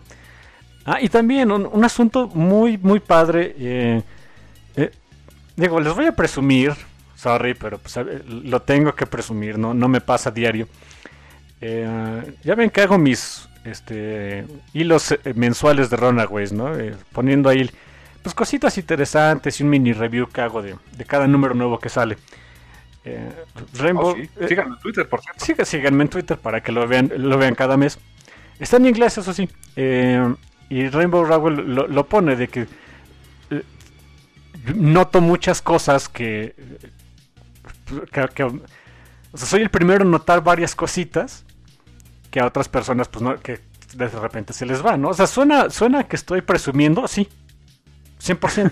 Porque te lo dijo Rainbow Rowell. Porque o sea, me lo dijo no Rainbow. cualquier cosa. Sí, me lo dijo la escritora, ¿no? Así que sí, sí, estoy presumiendo. Y una de las cosas que, no- que he notado a través de, de los años en Runaways es Nico y Carolina todo el santo día, todo el tiempo gravitan la una hacia la otra y a cada rato se están tomando de la mano. Se están sintiendo inseguras, se toman de la mano. Necesitan un poquito de confort, se toman de la mano. Le quieren dar una mala noticia la una a la otra, se toman de la mano. Y eso lo vemos aquí. Cuando le dicen a bueno, pues Carolina, te tenemos una mala noticia. Nico la toma de la mano, la, la, la, la- como que la, prepara acá mentalmente para, oye, pues va, va va- hay una super bronca. Y, es el y tiene que ser Chase el que tiene cero tacto. Que dice, oye, ¿qué crees? Es que el papá de Joffrey mató a una niña inocente, ¿no? ¿Cómo? El, el papá de Alex, ¿no? Ah, el papá de Alex, perdón. Y todos así de Chase, ¿qué quedamos, no? No, no que íbamos a ser más sutiles y, y acá este, poner los pachones, pues no, no, a la goma. Eh, eh, el número continúa con, eh, con ese, ese diálogo. eh, llegan los papás a decirle, bueno hijos, pues ya terminamos nuestras juntas, pues ya nos vamos, este, despídanse, etcétera, etcétera. Y tenía que mover un, un este, un baúl de la, de- del, no, ático, no, ¿qué es lo contrario de ático? ¿Sótano? Ese. Sorry. Que está abajo. El que está abajo, el que no es arriba, Oye, tenemos que mover un, un baúl ahí del sótano, este, si a ver si nos pueden ayudar. Y, y se, se ofrecen, este Nico y, y Alex se ofrecen, que por cierto ahí nos vamos centrando que Nico es super nerd, porque dice, ah, sí, o sea, yo tengo mucha este, fuerza en la parte superior del cuerpo porque pues, toco la tuba en la banda, ¿no? Santo Dios, Nico. ¿Y, se- y eso se presume o cómo? Exacto. O sea, y- y- ¿estás presumiendo? No, no, no, no es cierto. Por cierto, si ustedes tocan la tuba o cualquier otra cosa en la banda, sigan su pasión, evidentemente es, es este es carrilla solamente lo que estamos diciendo. No, no, no, le hagan caso a nadie, sigan su pasión, si es lo que les gusta, 100% adelante, adelante, el café con miquero los apoya. Pero me encanta ese, ese detalle con Nico, ¿no? De que de veras es súper, súper nerd, pobrecita. Y, y precisamente es con Walir quien le dice, bueno, ¿qué vamos a hacer? Otro detalle muy padre, las personas. ¿Te das cuenta de que se, están, se llevaron a cargar el, el baúl que pues, tentativamente tiene un cadáver? O sea, y se quedan así de, este, ah, ¿sabes lo que puede haber aquí adentro, verdad? Y, incluso ellos le dicen, pues se siente como de, de, del peso adecuado. Santo Dios, a mí me hubiera dado ñañeras, pero bueno. Y, y empiezan a, a, a, desarrollarse las personalidades. Es algo que, y, y, si ustedes han leído Saga, es algo que Brian K. Vaughan hace muy, muy bien. Eh, él sí es mucho de, de mostrarlo pero no nos lo cuenta. Poquito a poquito se van a, a, a viendo las interacciones y el tipo de personalidad que cada personaje tiene en los paneles. Eh, quien le pregunta que qué vamos a hacer es Nico y quien, y quien dice más o menos qué van a hacer es Alex. En otras palabras, Nico instiga al cambio, pero es Alex quien tiene que darle rumbo. Alex termina como aquí fungiendo como el líder. Muy un líder de facto. ¿no? Exacto, un líder de facto, ese es el término, bien dice mi hermano. Es la forma en la que tiene eh, el señor Bogan para irnos indicando qué tenemos que ir esperando a través de la historia. Un, recurso muy padre que le hace muy bien.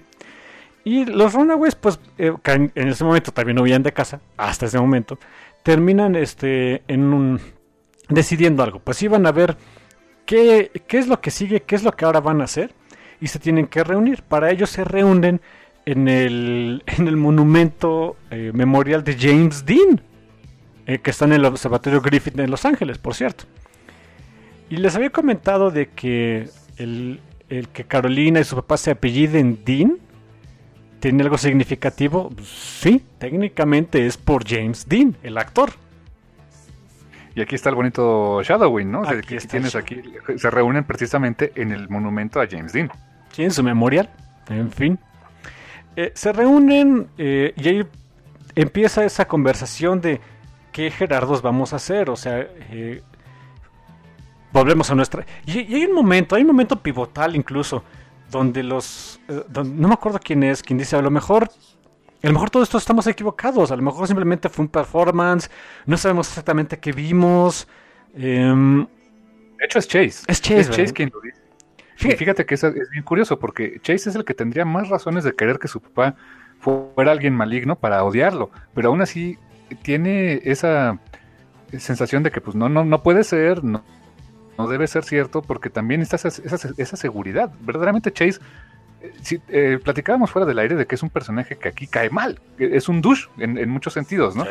Porque no es, es el que es el que a lo mejor no es el más listo, y que en volúmenes posteriores ha cargado, literalmente hay una portada donde está cargando el peso completo de los Runaways eh, sobre sus hombros, pero eh, aquí, aquí no nos caía bien, eh, era el personaje diseñado para ello, pero te das cuenta de que aún, aún con todo y eso, es una persona que tiene mucho daño este, eh, psicológico. Sí, al grado de que a pesar de todo es de, pues ojalá que de lo que vi no sea cierto para que mi vida no no pierda tanto el rumbo, o que pierda el rumbo, pero a mi, a mi modo, no, no a un modo externo. Es algo bien curioso con Chase. Eh, él, sí. y, y incluso es de, a lo mejor, a lo mejor no hacemos nada. ¿Qué tal si, qué tal si seguimos con nuestra vida normal como si nada hubiera pasado e ignoramos esto? En los demás no está, tienen algo de conciencia y deciden llamar a la policía. Algo muy tierno, o sea, honestamente. ¿Muy qué? Es, algo muy tierno el que, el que decidan en vez de, no sé, este hacer borlote en la, bueno, como no existía, ¿no? Pero en este entonces hubiera sido hubiera sido cosa de hacer borlote en las redes sociales a ver si te pelaban los Avengers. No, acá es llaman a la policía. Y obviamente la policía les dice, "No, hijo, estás mal de la cabeza, ¿no? ¿Cómo que tus papás son supervillanos? Aquí en Los Ángeles no hay supervillanos. Tranquilo, chill. Este, lo voy a anotar en mi máquina de escribir este invisible, ¿no?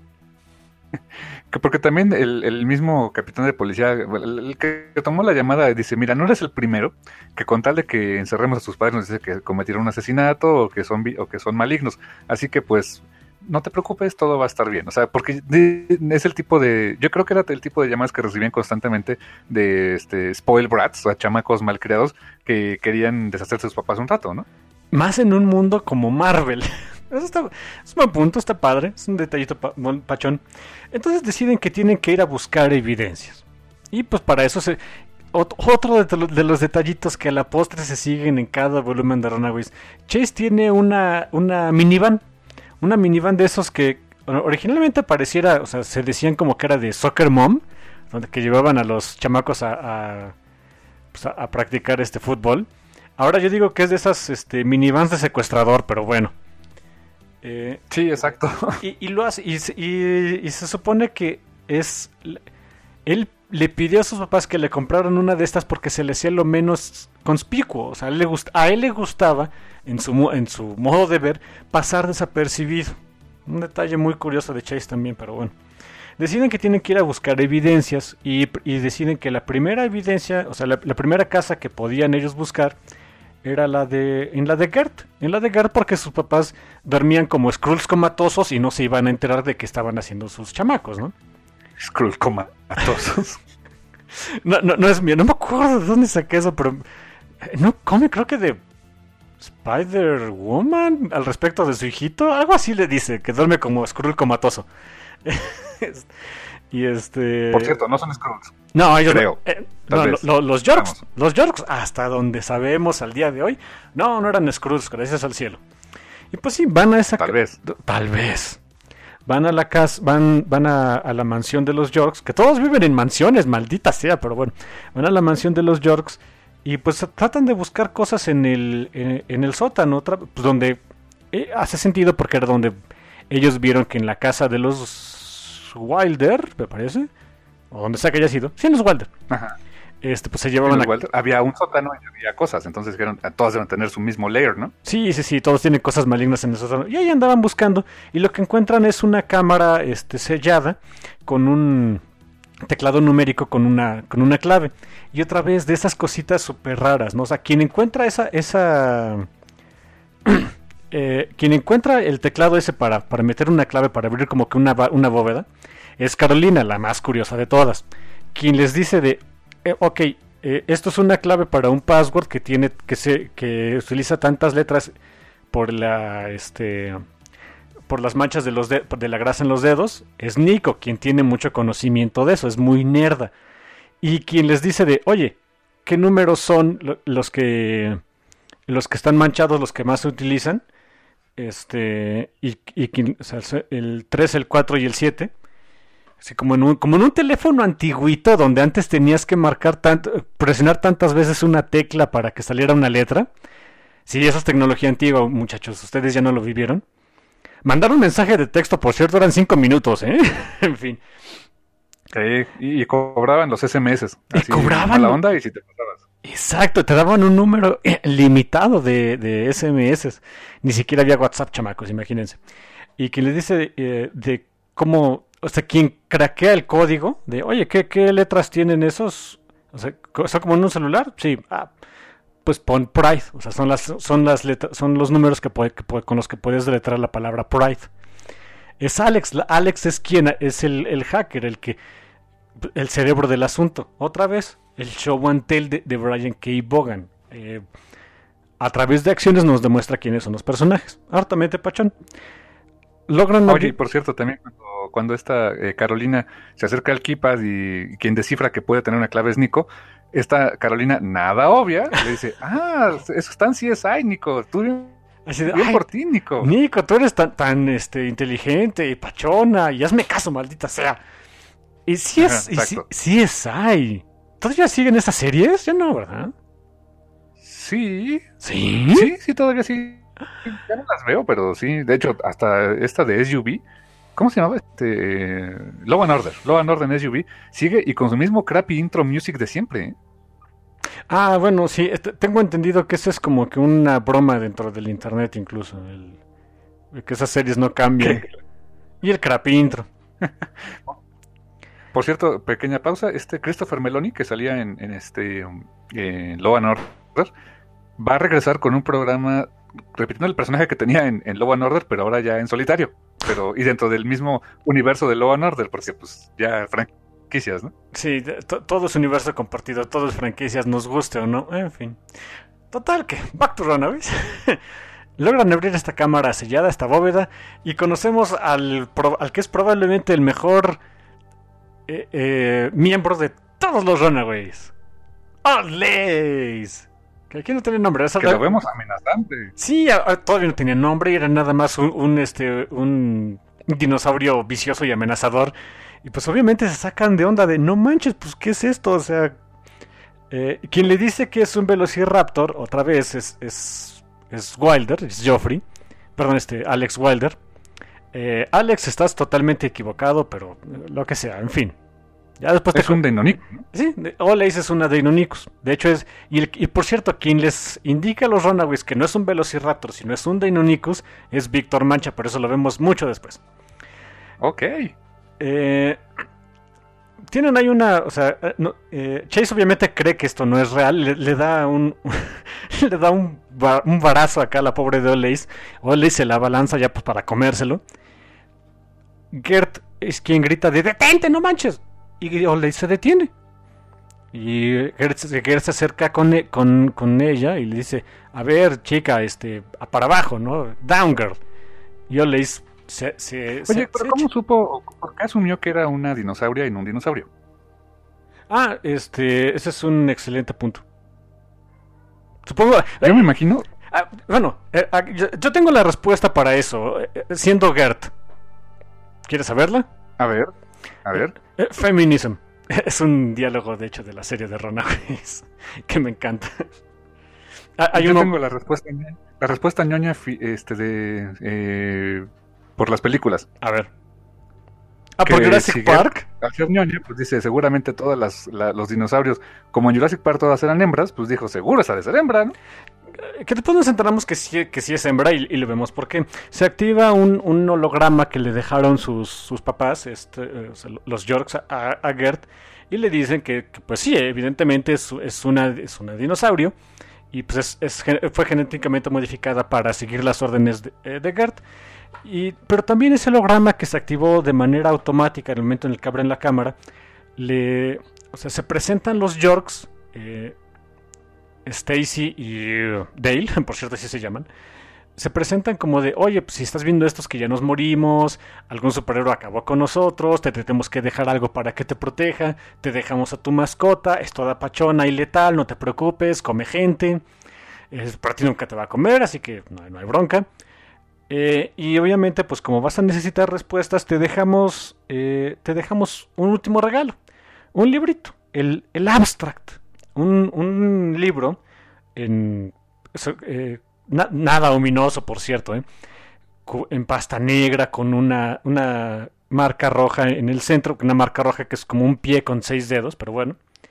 aquí, aquí podrás ver todos, todos los secretos de nuestra organización, ya que nosotros no estamos, bla, bla, bla, bla, bla. Y Gert se queda de, holy fuck. Sí, y aparte les dice, los York también le dan así el dato de que, bueno, seguro no le vas a entender porque está en código. Y para decodificarlo, muy a la onda de The Goonies o cosas por el estilo que seguro le gustaron a Brian K. Vaughan, hay, hay, un anillo decodificador, o sea, un anillo que tiene la, es una piedra roseta chiquita, ¿no? Y ese anillo es el que tiene, este, eh, el, anillo que te regaló la señora, el señor y la señora Dean cuando cumpliste 18 años. Dice, a un momento. Y se queda también Carolina de, ¿cuál? ¿Mis padres se dieron un anillo? Dice, pero pues ni siquiera tengo 18 años, tengo 15. O sea que esta grabación fue hecha pensando en eventos que los que The Pride estaban planeando hacer para sus hijos en más o menos los siguientes 3 a 5 años. Sí, o sea, eran... Eh, en el caso de que llegaran a, llegara a pasarles algo, pues era como que su herencia. Y otra vez, ya, ya tenemos aquí entonces, ok, entonces, ya tenemos al dinosaurio, ya tenemos un poquito de información, ya tenemos un libro donde, donde viene toda esta información. Lo que, lo que dictan los pergaminos y lo que dicta el storytelling eh, one on one que se echó Brian K. Bogan es de, ya tenemos nuestra, nuestra quest, pues vamos a seguirle. Tienen que ir a la casa de Carolina. Y Carolina les dice, ustedes pues, no se preocupen, o sea, este, mis papás ni siquiera están aquí en Los Ángeles, podemos ir a hacer borlote, ¿no? Ah, y, hay una anécdota bien padre. Encierran a, Old Days para que no se salga, o sea, le, regresan a su bóveda. Hay una anécdota muy padre eh, de esta Gert. Le dice a Nico de. Ella no puede creer que sus papás le hayan dejado una, una mascota, un, un animal como, como herencia. Porque dice que eh, hace algunos años había, le habían comprado una mascotita, un, un porquito de esos chiquitos que... que un pechán. ah, como pechán, exactamente. Uno de esos puerquitos eh, que sus papás odiaban, pero Gerta adoraba. Y que en alguna ocasión ella estaba jugando en el jardín con su puerquito. Y pues tiene que, se mete a la casa para no sé qué rayos, contestar el teléfono. y cuando regresa, pues jamás se volvió a encontrar al puerquito. Y, y, nunca supo qué le pasó. Sus papás decían que había dejado la puerta del, jardín abierta y se había escapado. Y dice, pues, se, me hace raro que con tan mala experiencia que yo tuve con los animales me hayan dejado un animal. ¿Quién sabe qué le haya pasado a ese puerquito? Justamente cuando dice ese diálogo vemos que Oleis se sale de su, de su bóveda y estaba siguiendo a Gert. Ya sabemos qué le pasó al puerquito. o sea, sí fue su culpa. ¿Y qué le pasó al puerquito? Pues eh, alguien se lo comió. Ah, se fue a una granja a vivir feliz para siempre. sí, digamos que sí. Pero entonces te habla de que sí es descuidada. sí, es descuidada. Es descuidada, no, no, hay, no hay cómo evitarlo. Eh, llegan a la casa de los Dean y empiezan a buscar por todos lados a ver qué, qué otras cosas podía, qué otra este, eh, evidencia incriminatoria pueden encontrar para entregarla a la policía y, pues terminar con esta pesadilla. En la casa de los Dean realmente no encuentran mucho. Lo único que encuentran, y eso porque andaban de metiches, encuentran el testamento. El testamento de los papás de Carolina, Frank y Leslie, en el caso de que ellos también murieran. Y le, dan un último mensaje a Carolina. Es una, en, una, en una página en blanco está el caduceo este, tachado Sí, el caducio que es la, el símbolo internacional de un médico, o sea, de la medicina. O sea, para que ubiquen el caducio es, este, es un como báculo con unas alitas y rodeado por una serpiente. O sea, que la, idea es de que con ese báculo estás este, eh, alejando al, al, veneno, al mal del, del, paciente, ¿no? Es la idea del caducio. Sí, que por cierto es el báculo de Hermes. Si quieren buscarlo un poquito más preciso, es, es el símbolo que se, con el que se representaba el antiguo dios griego Hermes. Y por cierto, Hermes es el dios mensajero. Así que aquí les dejan un mensaje con el dios mensajero. Eh, en fin. Y, ah, Carolina. Sí, esos detalles pachoncitos que vale la pena conocer. Y Carolina es de, pues no, entiendo, a lo mejor simplemente no quieren que yo sea doctor, ¿no? ¿Cómo que no van a querer que su hija sea doctor? No seas mensa. Y le dice, bueno, es que ese, ese, ese símbolo está en mi... Eh, eh, Carolina todo el tiempo tenía que usar un brazalete de alerta médica porque se supone eh, ella era súper alérgica a la penicilina. Y ahí obviamente en los, en los brazaletes de alerta médica, en caso de que sufriera un accidente, pues ahí los, los paramédicos podría, eh, verse si no, si no estaba consciente Carolina, ah, ok, es alérgica a esto y no se lo ponen. Entonces, pues todos es de, oye, se nos hace que ese brazalete más bien te están diciendo, pues quítatelo, ¿no? Y Carolina es de, no me lo quiero quitar. Y de hecho es algo muy me, rompe el corazón cada que lo leo, pero Carolina, defiende mucho a sus papás. Mucho, mucho. Porque es que. Ama. Exactamente, es, es quien tiene la mejor relación con ellos. Es de no, mis papás, pues. No, no, no, O sea, sí les creo a ustedes, pero no del todo. Mis papás son pachones. No, no creo que me guarden secretos. Y se arranca, e, en frustración se arranca el, eh, su brazaleta de alerta médica y pues ya sabemos lo que pasa cuando Carolina se quita su brazalete, ¿no? Empiezan este, las, empieza el, ácido lisérgico, ¿no? Las luces que empiezan a salir de Carolina, etcétera. Y su primera reacción, que también es algo que rompe el corazón, es de, no manches, ¿qué, Gerardo soy? O sea, resulta que ¿qué? soy mutante y ahí donde empiezan a decirle, oye, tus papás habían mencionado que tenían negocios en otros mundos, ¿qué tal si no eres de por aquí, no? Se saca ya mucho de onda, dice, no manches, como que soy un alienígeno, ahora sí quiero que mis papás me maten, o sea, todo esto, su, mundo, que pues era un mundo muy cómodo, muy, pues muy a modo, se le empieza a destruir y la, reacción de Carolina es, es de, de, frustración, de furia, de tristeza, hasta que empieza a volar. En el momento, es un detalle también muy bonito, empieza a volar, empieza a ver las, eh, pues, las bondades de que pues es un extraterrestre y que puede volar y echar lucecitas locas y dice, no manches, esto sí ya me gustó, ¿no? Sí, pues cuando eres un extraterrestre feo y que está eh, y, maligno, pues no, no, como que no te gusta, pero cuando eres Superman, pues dices, ah, sí soy un alien, ¿no? Sí, es algo que, por ejemplo, siempre, sí, y sé que sí se exploró en, en X-Men un buen tiempo, pero sobre todo con los Morlocks, pero hubo un, un rato en los noventas donde sí era algo frustrante, ¿no? Siempre que decían, eh, oh no, soy un mutante.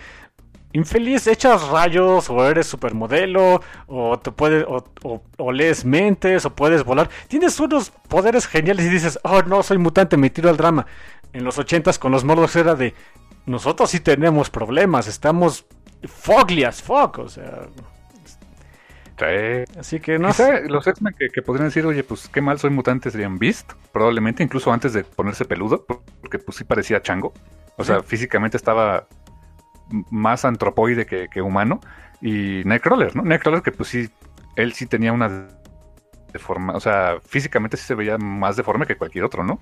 Que aún así decías, ah, pues tiene pelito azul y durazno, está chidito, ¿no? Pero los Morlocks sí estaban feos con ganas, ¿no?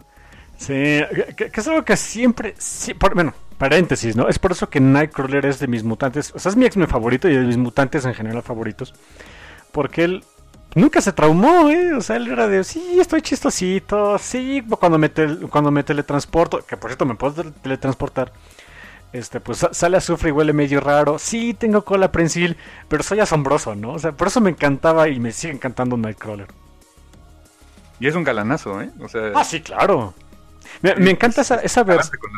Sí, me, encanta esa versión que diseñó Mahmoud Asrar, donde lo pone con barba, que pues más bien se deja crecer un poquito más el pelo de la cara. Holy fuck, quisiera yo estar así, ¿eh? con todo y pelo azul. Eh, ¿por qué no? Y con la prensil de una vez, ya esas vamos. en fin. Este, termina ahí el número con, eh, con un asunto. Eh, back to Runaways. Termina el número con eh, ese ese oficial de policía que recibió la llamada del ex Welder, pues le va a soltar el chisme acá a su, a su capitán. Si de no manches, ¿qué crees? Hay otro chamaco que me quiere vender la idea de que sus papás son supervillanos. Ah, Los llamó una cosa acá que pertenece a una cábala acá de The Pride y no sé qué. Y el capitán es de, ah, esos chamacos tan locos, ¿no? Corta la escena y el capitán, que se, llama, se pide Capitán Flores, le echa una llamada, le, hace una llamada, una llamada urgente a Geoffrey Wilder de, señor, ¿qué cree? Tengo malas noticias para usted.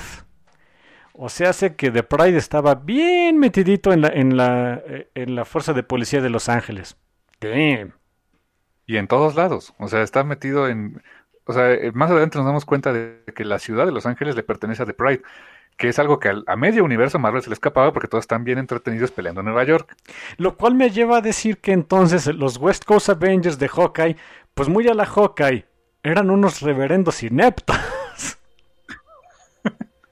Estaban ahí, pero bueno. Estaban ahí y no, no nos enteramos. Hay un, hay un diálogo muy padre, no me acuerdo en qué cómic. O sea, me acuerdo el, título, pero no sé en qué número. En el de Avengers Academy, años después, hubo un, un mini crossover de, de Runaways y Avengers Academy. Eh, y ves que Hank Pym era quien este, dirigía esa academia, ¿no? Cuando le cuando conoce a los Runaways hace el comentario de ah sí o sea un tiempo cuando estuve con los West Coast Avengers medio había escuchado hablar de Pride pero nunca pude probar su existencia y pensé que eran un rumor no así como que ah ok ah. sí o sea dando a entender que de Pride más bien era eran The Pride era muy bueno para ocultar su, su existencia no que los West Coast Avengers fueran ineptos no o sea para salvar cara Sí, así de sí, Clint, seguro. Nunca pudiste. Sí, sí, sí. Pim, sabemos, sabemos Pim, que, que, tú no podías. No, no, no te preocupes. Pero eres inteligente, eres listo. No te, si eres listo y si metaste tus partículas, inútil animal, en fin. Científico supremo, ¿te acuerdas? Ah, sí. Pim, esa este, pobre parodia de científico, pero bueno. Uy, Born Bitch. Eh, no lo digo yo, lo dice Doombot, ¿eh? pero bueno. Eh, total que bueno. Eh, eh, luego hablamos de eso. Eh, y el siguiente número abre, me encanta cómo abre porque se trata de, de, Geoffrey Wilder entrando a la habitación de su hijo con, con, el puñal que, que asesinó a, esa pobre niña inocente en el primer número, así ocultándolo en la espalda de, hijo, tenemos que hablar, ¿quieres conocer mi nueva daga de sacrificio? O sea, no, así no pasa. Eh, que de hecho le dice a su esposa así de, baja esa cosa. Y dice, no, no, no, no lo voy a lastimar. Solamente le quiero explicar qué hacíamos con esta cosa. Ah, claro. nada es más, nada te, asegura, te, hace, te deja más seguro en la vida que, tu, que, este, que tu papá entre blandiendo una daga, ¿no? Diciendo, ¿quieres ver mi nueva daga de sacrificio? Eh, la, la mandé a hacer específicamente para esta ocasión. O sea, no. Si de Jeffrey, no. Eh, obviamente, pues se dan cuenta de que yo, de que Alex no está por ahí, y pues empiezan a hacer las llamadas de, oye, este, Catherine le dice Joffrey a su esposa, como que hay que llamar al resto del grupo porque esto se nos está saliendo del guacal.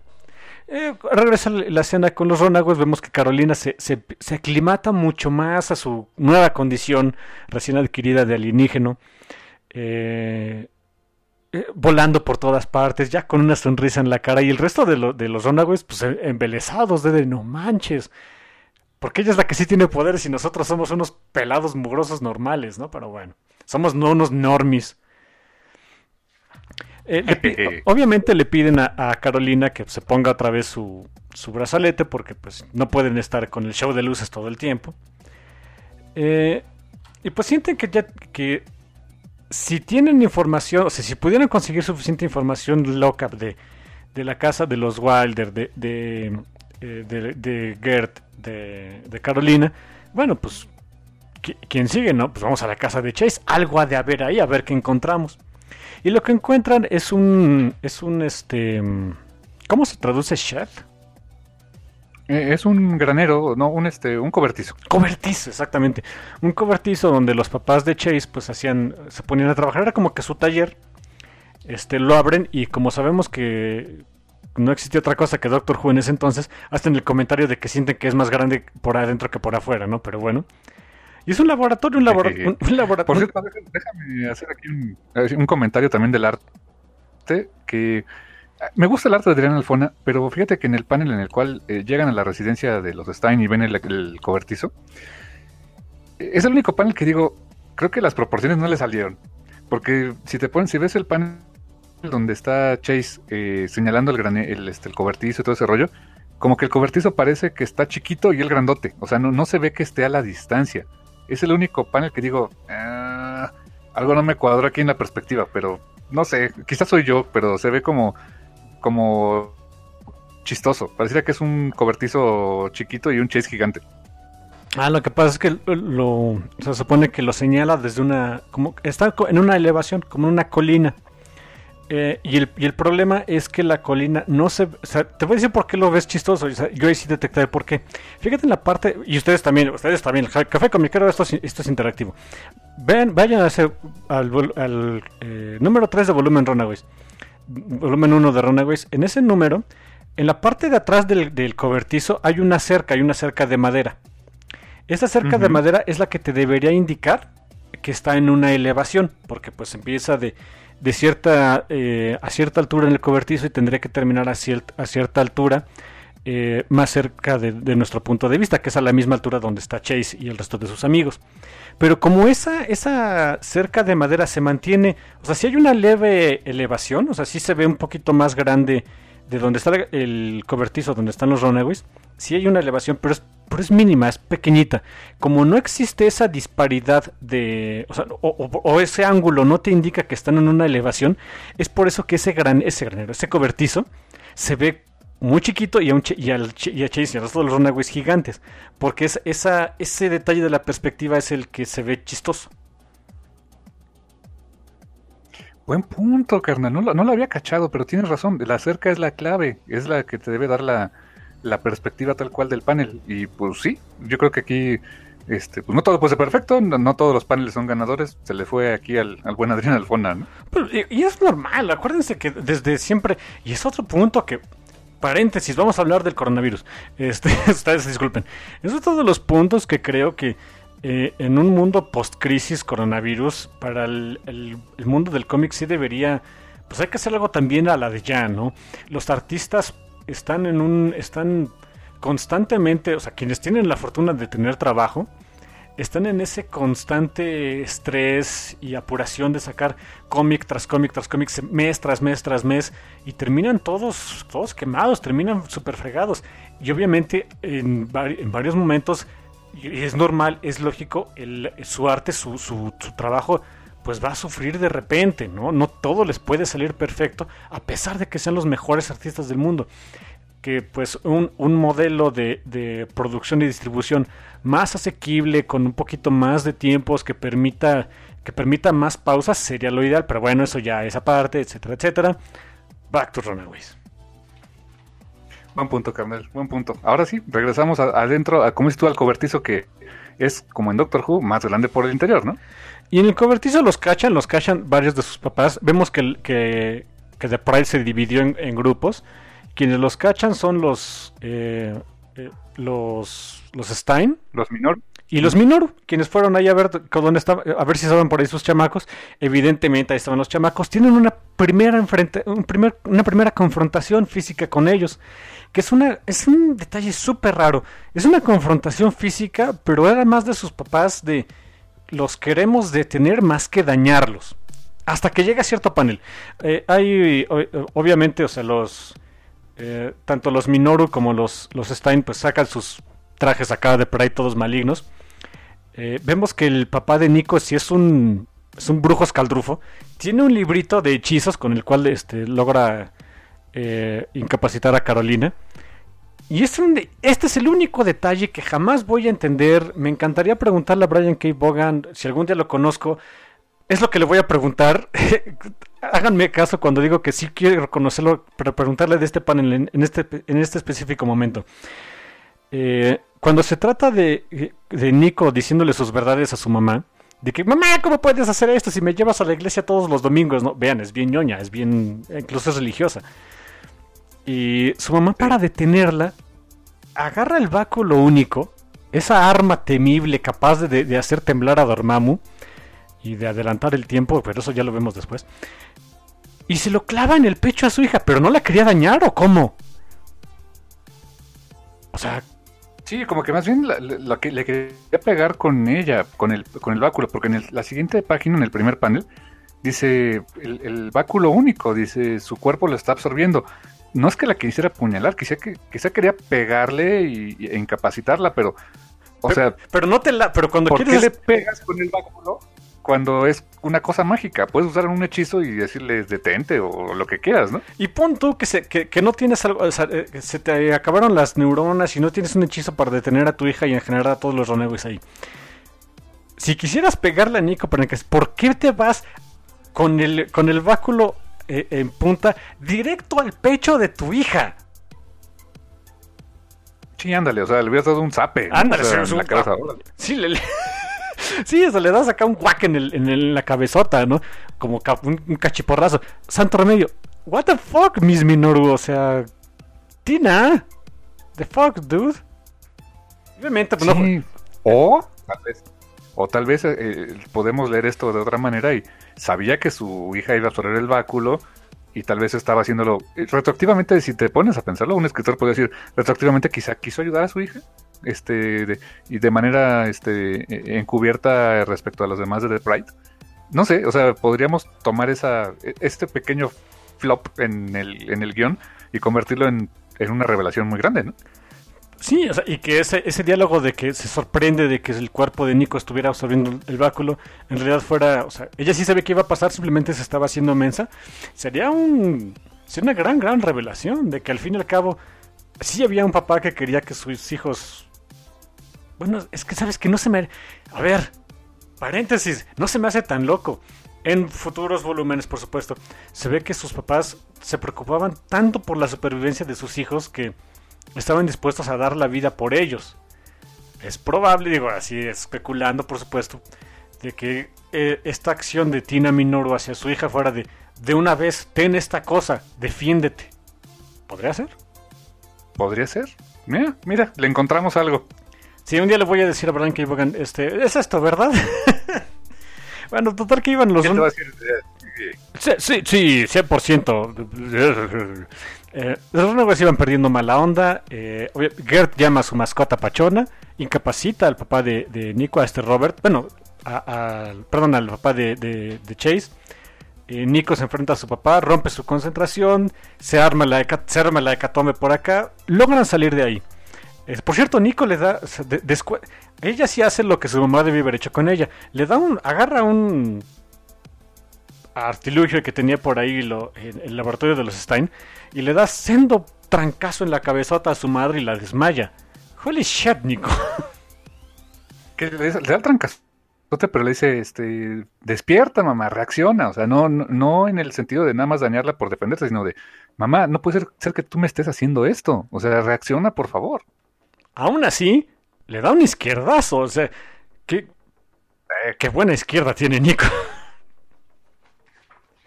Bueno, total que los Runaways escapan de ahí, tienen ya un poquito más de información. Ah, los ahí es donde Chase consigue sus Fistagons. Se, los roba ahí del este del laboratorio de sus papás y se hace por fin del arma más inútil en el universo Marvel, ¿no? Pero bueno. Por cierto, en todos los estos en estos números, creo que desde el 3, 4, eh, cuando están sopesando sus, sus opciones de qué, ahora qué hacemos, o sea, con esta información que hacemos, Chase constantemente está con una, con una idea, vamos a escondernos, vamos a huir, vamos a escondernos. Y los dicen, no, esa no es la solución. Y constantemente dice, tengo un lugar donde, donde podemos ir. Y todos dicen, no, es que esa no es la solución. Si te das cuenta, Chase todo el tiempo quiso escapar del problema. Ah, qué buen punto. Es cierto. Y también el resto de sus amigos no confiaban mucho en él. Entonces, ¿eh? como que, sí, tengo un lugar donde esconderme. Sí, Chase, seguro.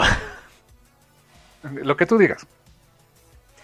Eh, y, terminan que, bueno, lo que sigue para ellos es de reunir ahora sí a todo el grupo, porque obviamente pues habían dejado a Molly en su casa porque pues era una niñita, pero ya sienten que Molly no está segura.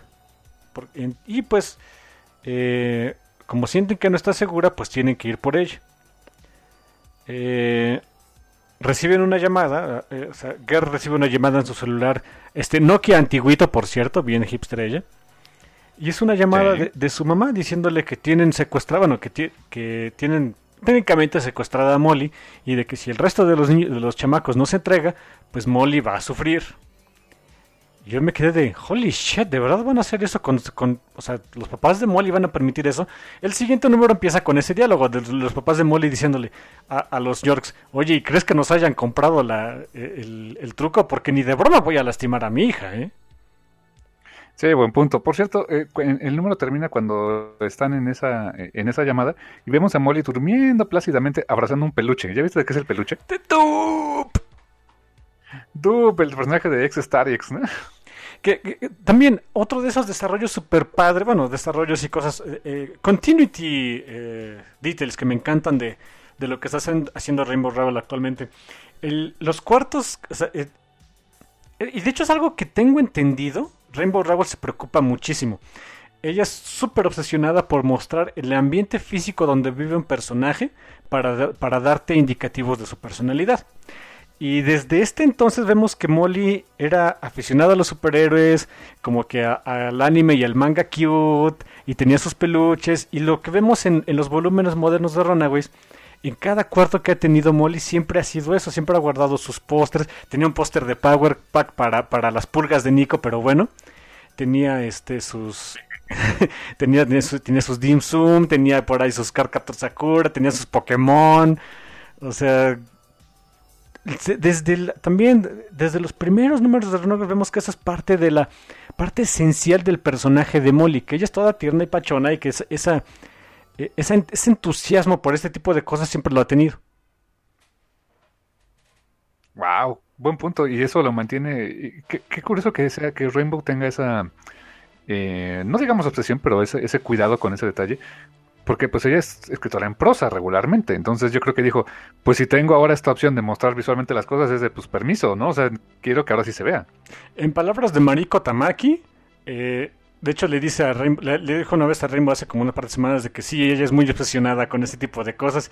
Y Rainbow lo reconoce de sí, tenga obsesión. Así que bueno. Ok. Lindos estos. Eh, obviamente, bueno, lo hemos dicho, ¿no? O sea, los papás de Molly habían dicho que no, esto obviamente no le iba a pasar nada a Molly, que no le iba a pasar tampoco nada a los, otros chicos, solamente los querían pues retener para explicarles de qué iba el asunto. Eh, pero vemos también un asunto bastante feito con los papás de Molly. Eh, la mantienen, la mantienen eh, sedada psíquicamente. Los papás de Molly son mutantes, son mutantes psíquicos. Y, por lo que nos da a entender el diálogo, no es la primera vez que ponen a Molly a dormir de manera artificial. Sí. Y los, los este, eh, los York así de, ¿cómo nos hubiera servido eso? ah, bueno, holy shit, dudes. En fin, ay, por cierto, me encanta que, el- que el papá de, de Gert, este Dale, eh, pues para protegerse ya sacó un hacha de batalla japonesa, ¿no? O sea, un, ar- de- un arma de un que no existe en la realidad, pero que es de una realidad alternativa. En fin. Sí, y te, te fijas el arma, está, bi- está bien padre el diseño porque eh, tiene el mango como si fuera una katana, o sea, con esa eh, ese motivo, esas cintas amarradas, ¿no? Y lo demás es, es el hacha. Entonces dice, es una, una Samurai Battle Axe, o sea, una hacha de batalla samurai de un futuro alterno, y lo conjuntan con ese, ese bonito diseño. Dije, órale, eso es, un detalle cool, ah, está padre. Y que es algo que no, no hemos vuelto a explorar en, los Runaways, ojalá algún día se haga.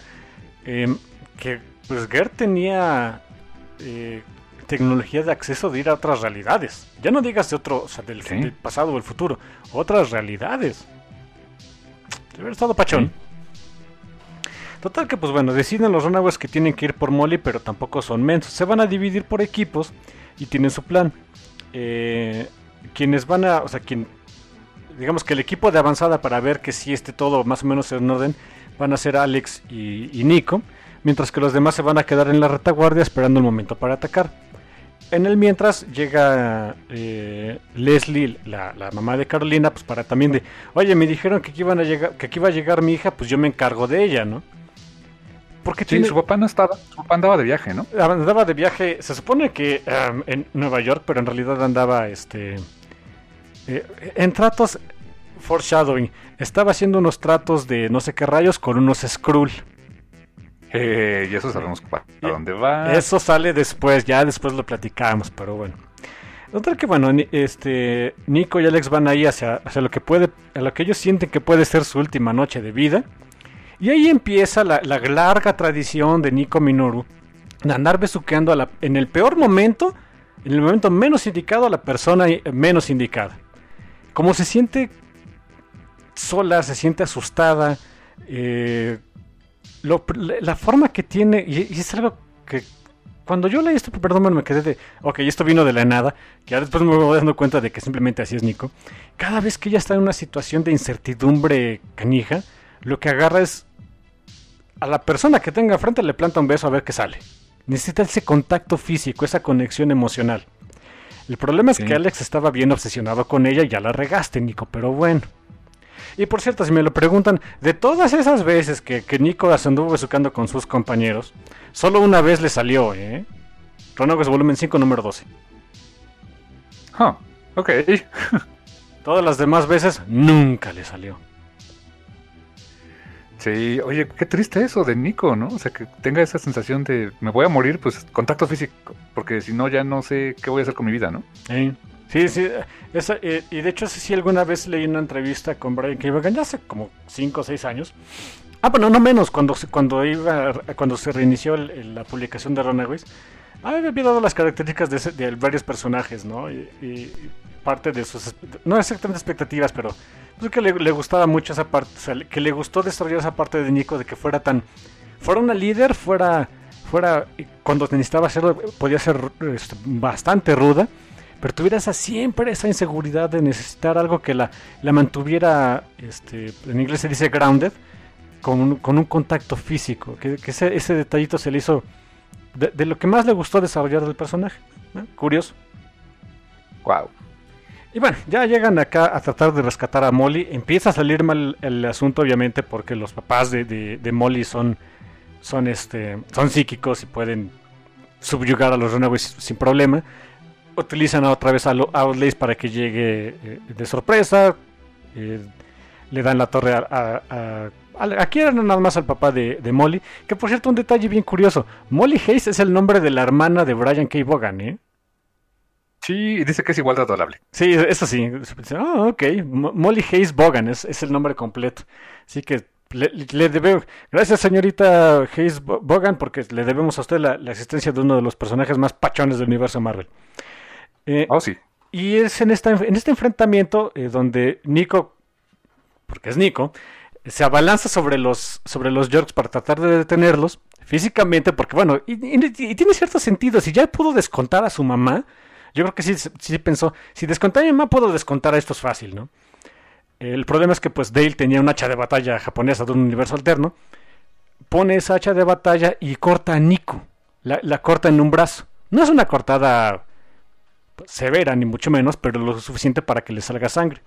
Y también un detalle súper padre, que, que, a pesar de que pues, los Yorks se estaban defendiendo, eh, esta eh, Stacy Yorks le, reclama a su esposo de ¿qué Gerardos hiciste? ¿no? De no, pues yo, no quería, fue, fue, instinto, no, quería dañarla. Siguen en esa idea de no querer dañar a, a, pues, a, sus hijos o a, los amigos de sus, de sus hijos, de su progenie. Detalle muy curioso ahí de Pride. Y ya sabemos qué pasa cuando Nico sangra. De la nada, de hecho es algo parece que es como que instinto en ella. Por primera vez vemos ese cambio de, tipografía en una escena bastante bacala. Eh, y esas palabras ominosas, ¿no? De eh, eh, When blood is shed, let the stuff of one emerge la primera vez que vemos al mendigo báculo eh, único salir del cuerpo de Nico. Y por cierto, ¿qué es lo que... El arma capaz de detener a Dormammu, capaz de poder... De, de, de, adelantar el tiempo, de hacer que el sol salga al, capricho y voluntad de, quien blanda ese báculo, lo primero que hace es sale del cuerpo de Nico y le da un descontón a, a, a Dale Yorks. O sea, con una, como una vil cachiporra, ¿no? Es lo primero que hizo esa arma superpoderosa del universo Marvel. Nice. y la siguiente que hace es con su, ya, ya con eh, Nico con el control del báculo, instintivamente y con ese cambio de tipografía y con esa voz que entendemos es como ominosa, dice freeze, congélense. Y se congela la mamá de, este, la mamá de Gert. Y dices, ah, entonces resulta que esta también es bruja escaldrufa. Sí, no, eso ya lo veremos mucho, mucho después. Eh, ah, eh, del lado contrario vemos que, o sea, Chase y Carolina estaban también esperando a ver si le entraban al quite. Cuando su, eh, unos aros como de energías empiezan a rodear a Chase, aros de energía que parece que tienen los mismos colores de Carolina, pues resulta que su mamá la, la por fin llega con ella y le dice, a ver, hija, pues vamos a platicar tranquila, no sabes exactamente en lo que te estás metiendo. Y hay un detalle bien curioso esos aros de energía salieron de la nada, o sea, no, no, no vemos que salgan del cuerpo de, de, Leslie Dean. Y Leslie Dean trae su, su, su traje ese de, de, Gimp, no sé cómo decirle, que utilizan los Mayas Dean. Y se quita la máscara y vemos que ella, o sea, está en su color de piel normal. O sea, no, no a pesar de que no está Brillante. Exactamente, o sea, no, a pesar de que no está en contacto con ese material que es eh, con el que hicieron el el brazalete de Carolina, tiene un control y un dominio completo sobre sus poderes al grado de poder suprimirlos a voluntad. Probablemente es el estado natural de un Mages en el poderlo suprimir, pero pues como no le querían revelar nada a Carolina, pues le, tenían ese brazalete para mantenerla este, a raya eh, de manera inconsciente, para que no tuviera que esforzarse. Seguramente más adelante, si los planes de Pride hubieran salido bien, le hubieran tenido que enseñar a hacer exactamente como ellos, ¿no? Y es que otra vez, y perdonen que lo, que lo enfatice en cada momento, pero es otra vez de esos, de esos puntos que a Brian K. Vaughan le gusta, que es de, desarrollar la historia con este tipo de detallitos, que no nos los, no nos lo grita en la cara, pero los vamos entendiendo. Cada vez que los miembros de The Pride tienen esta interacción con sus hijos, les demuestran lo que sus habilidades y sus poderes pueden hacer. Incluso la primera vez que, que Nico se enfrenta a sus padres, el papá de Nico le dice es que no sabes, o sea, no, sabes lo que puedes hacer, todavía no, no eres, o sea, no, no eres lo que podías llegar a ser. Aquí, ahí sí nos nos lo gritaron, pero aquí no, aquí, con ese simple gesto de, de, Leslie Dean quitándose su máscara, nos da a entender de, o sea, ve lo que, lo que puede llegar a ser Carolina si supiera lo, a qué hasta dónde se extienden sus habilidades, pero pues es una chamaca que nunca le enseñamos nada y pues no sabe, ¿no? Y muy al estilo de Nico, eh, lo sigue, eh, si Nico tiene buena izquierda, Carolina tiene una mejor derecha, ¿no? Se pone su, su, brazalete, el, supresor, en su mano derecha, así como unos brass knuckles, y le pone el, el, cruzado de derecha a su mamá, que no manches. Y la descuenta. Y la descuenta. Te digo, o sea, Nico tiene buena izquierda, Carolina buena derecha, ¿eh? Mm, hacen buena pareja. Eh, van por fin por Molly. Eh, Nico, como también es este. Digo, pequeño spoiler. Si, ya vieron mi, review del número más reciente de, Runaways, pues bueno, no, no hay problema, pero si no, pues pequeño spoiler. Ah, vemos que ah, voy viendo que a Nico le encantaba utilizar su báculo para pegarle en la cabeza a la gente. Llegan al cuarto de Molly y en vez de utilizar algún hechizo para detener a la mamá de Molly o algo así, eh, agarra y le da un, un barazo en la cabeza con el báculo único, pero bueno. Eh, y vemos que... que Molly despierte. Sí. Y cuando despierta, obviamente, recordemos que a Molly la mantuvieron a raya de todo este asunto. O sea, durante toda la aventura, realmente Molly estuvo en casa y estuvo dormida y no, no sabía bien qué onda. Y cuando despierta y ve que Carolina le acaba de pegar un barazo a su mamá, este, lo que dice es, deja a mi mamá en paz, ¿no? Sí, o sea, porque, oye, pues, ¿cómo que le estás pegando a mi mamá? Y, vemos que, que, se le ponen los ojos en ese color como rosado que sus mismos papás también tenían. Y dices, no manches, entonces, pues Molly también es mutante, ¿no? Eh, hay, un momento bien curioso donde pues llegan el resto de los chicos ahí a ver qué había pasado con Molly. Obviamente llega Gert con Olays y pues, Molly se queda de, no manches, un dinosaurio. Y, y Gert es de, oh Dios, un mutante. en fin. Sí, y, es el momento de, confusión donde Gert le trata de explicar, a ver, tranquila, no te vamos a lastimar. dice, ¿tienes un dinosaurio? Sí, sí, sí, pero es, es, es, un dinosaurio amigable, es como Barney. Pero me odia Barney. No, bueno, olvídalo. Mal ejemplo. mal ejemplo. Pero no, no, no, mira, tú eres un mutante, eres una persona con poderes. Y sí, sí, ya sé que es un mutante, no, no me lo tienes que explicar. Y, hasta aquí no, como que nos enteramos de que eh, eh, cuando Molly trató de hablar con Gert de que, oye, es que tengo unos cambios en mi cuerpo y siento raro y me duele mi pancita y me sale sangre, así como que, ah, sí, yo te explico qué onda, ¿no? O sea, pensaban que era el cambio de la pubertad. No, no. o sea, sí. Resulta que estaba desarrollando sus habilidades mutantes. Dang. ¿Y cuál es su habilidad mutante, carnal? A diferencia de. que es algo que también eh, levanta mucha especulación. Mientras que sus papás son psíquicos, Molly es extremadamente fuerte. Se supone que es más fuerte. es, brawler. Se supone que es incluso más fuerte que Juggernaut. No, ok. El asunto es que su fisiología está, pues es que es una niña, está tan chiquita que no aguanta y entonces le causa eh, que, se, eh, se canse increíblemente rápido, pero ella es súper fuerte. Lo que entonces la, la, especulación aquí es que probablemente no es que su cuerpo sea el fuerte, sino que su mente es tan fuerte que puede ayudar a su cuerpo a tomar, a, a, manejar esa, esa super fuerza. Es un... Mm, o sea, como super fuerza psíquica, pero a nivel físico. Ajá, exacto. Es, es super fuerza, pero que viene a través del poder psíquico. Es por eso que su cuerpo no aguanta. Bueno, bonita especulación. Mm. Sí, o sea, nunca se ha confirmado, pero es bonita especulación. Me gusta, ¿no? Eh, eh, justamente le están explicando de que sus papás son malignos, que tienen que escapar, que no se preocupe, todo va a estar bien, pero en realidad no, ni modo cuando eh, alguien rompe la pared del, del, cuarto de Molly y es Leslie Dean. Leslie Dean en, su... En, demostrando el poder que tiene, que es bastante. Y lo siguiente que hace es atrapar a Gert y insultarla por su peso y su, eh, y su apariencia. What a fucking asshole. que viene de la señorita perfección, ¿no? Exacto. O sea, y, más aún, o sea, la señorita perfección que, según Carolina, según su hija, ellas eran todas pachonas y querían a todo el mundo y trataban a todos igual. No, era nada más una actuación. Mal. Y esta Molly se desespera de que ve, dice, no, no, señorita Dean, no, señora Dean, no lo lastime. Y le avienta una, se, avienta contra ella. Sí, le, le, dan un empujón, pues como una niña de 11 años. Pero más que el empujón pues, la manda literalmente a volar. O sea, al, grado de que las habilidades de Leslie Dean para volar son inútiles. Es tanta la fuerza que tiene Molly que puede mandar al suelo a alguien que puede volar. A canijo. Sí, pero como dices, luego luego le da sueñito. Sí, se, se siente mareada, se siente con sueño porque el, esfuerzo físico es mucho. Entonces los únicos ya tienen, ahora sí que ya, pueden, ya pueden irse, pero Carolina de oiga, pues vamos por mi mamá, cayó en la alberca, se puede, se puede ahogar, ¿no? Y este, no creo que Chase, ¿no? De pues que se ahogue. ¿cómo que se ahogue? Si es mi mamá. Pues ahí van el pobre de Alex y la pobre de Nico a, a sacar a, Leslie Dean, que andaba flotando de, de, boca ¿eh? en, la, alberca. Sería que sacarla ni modo.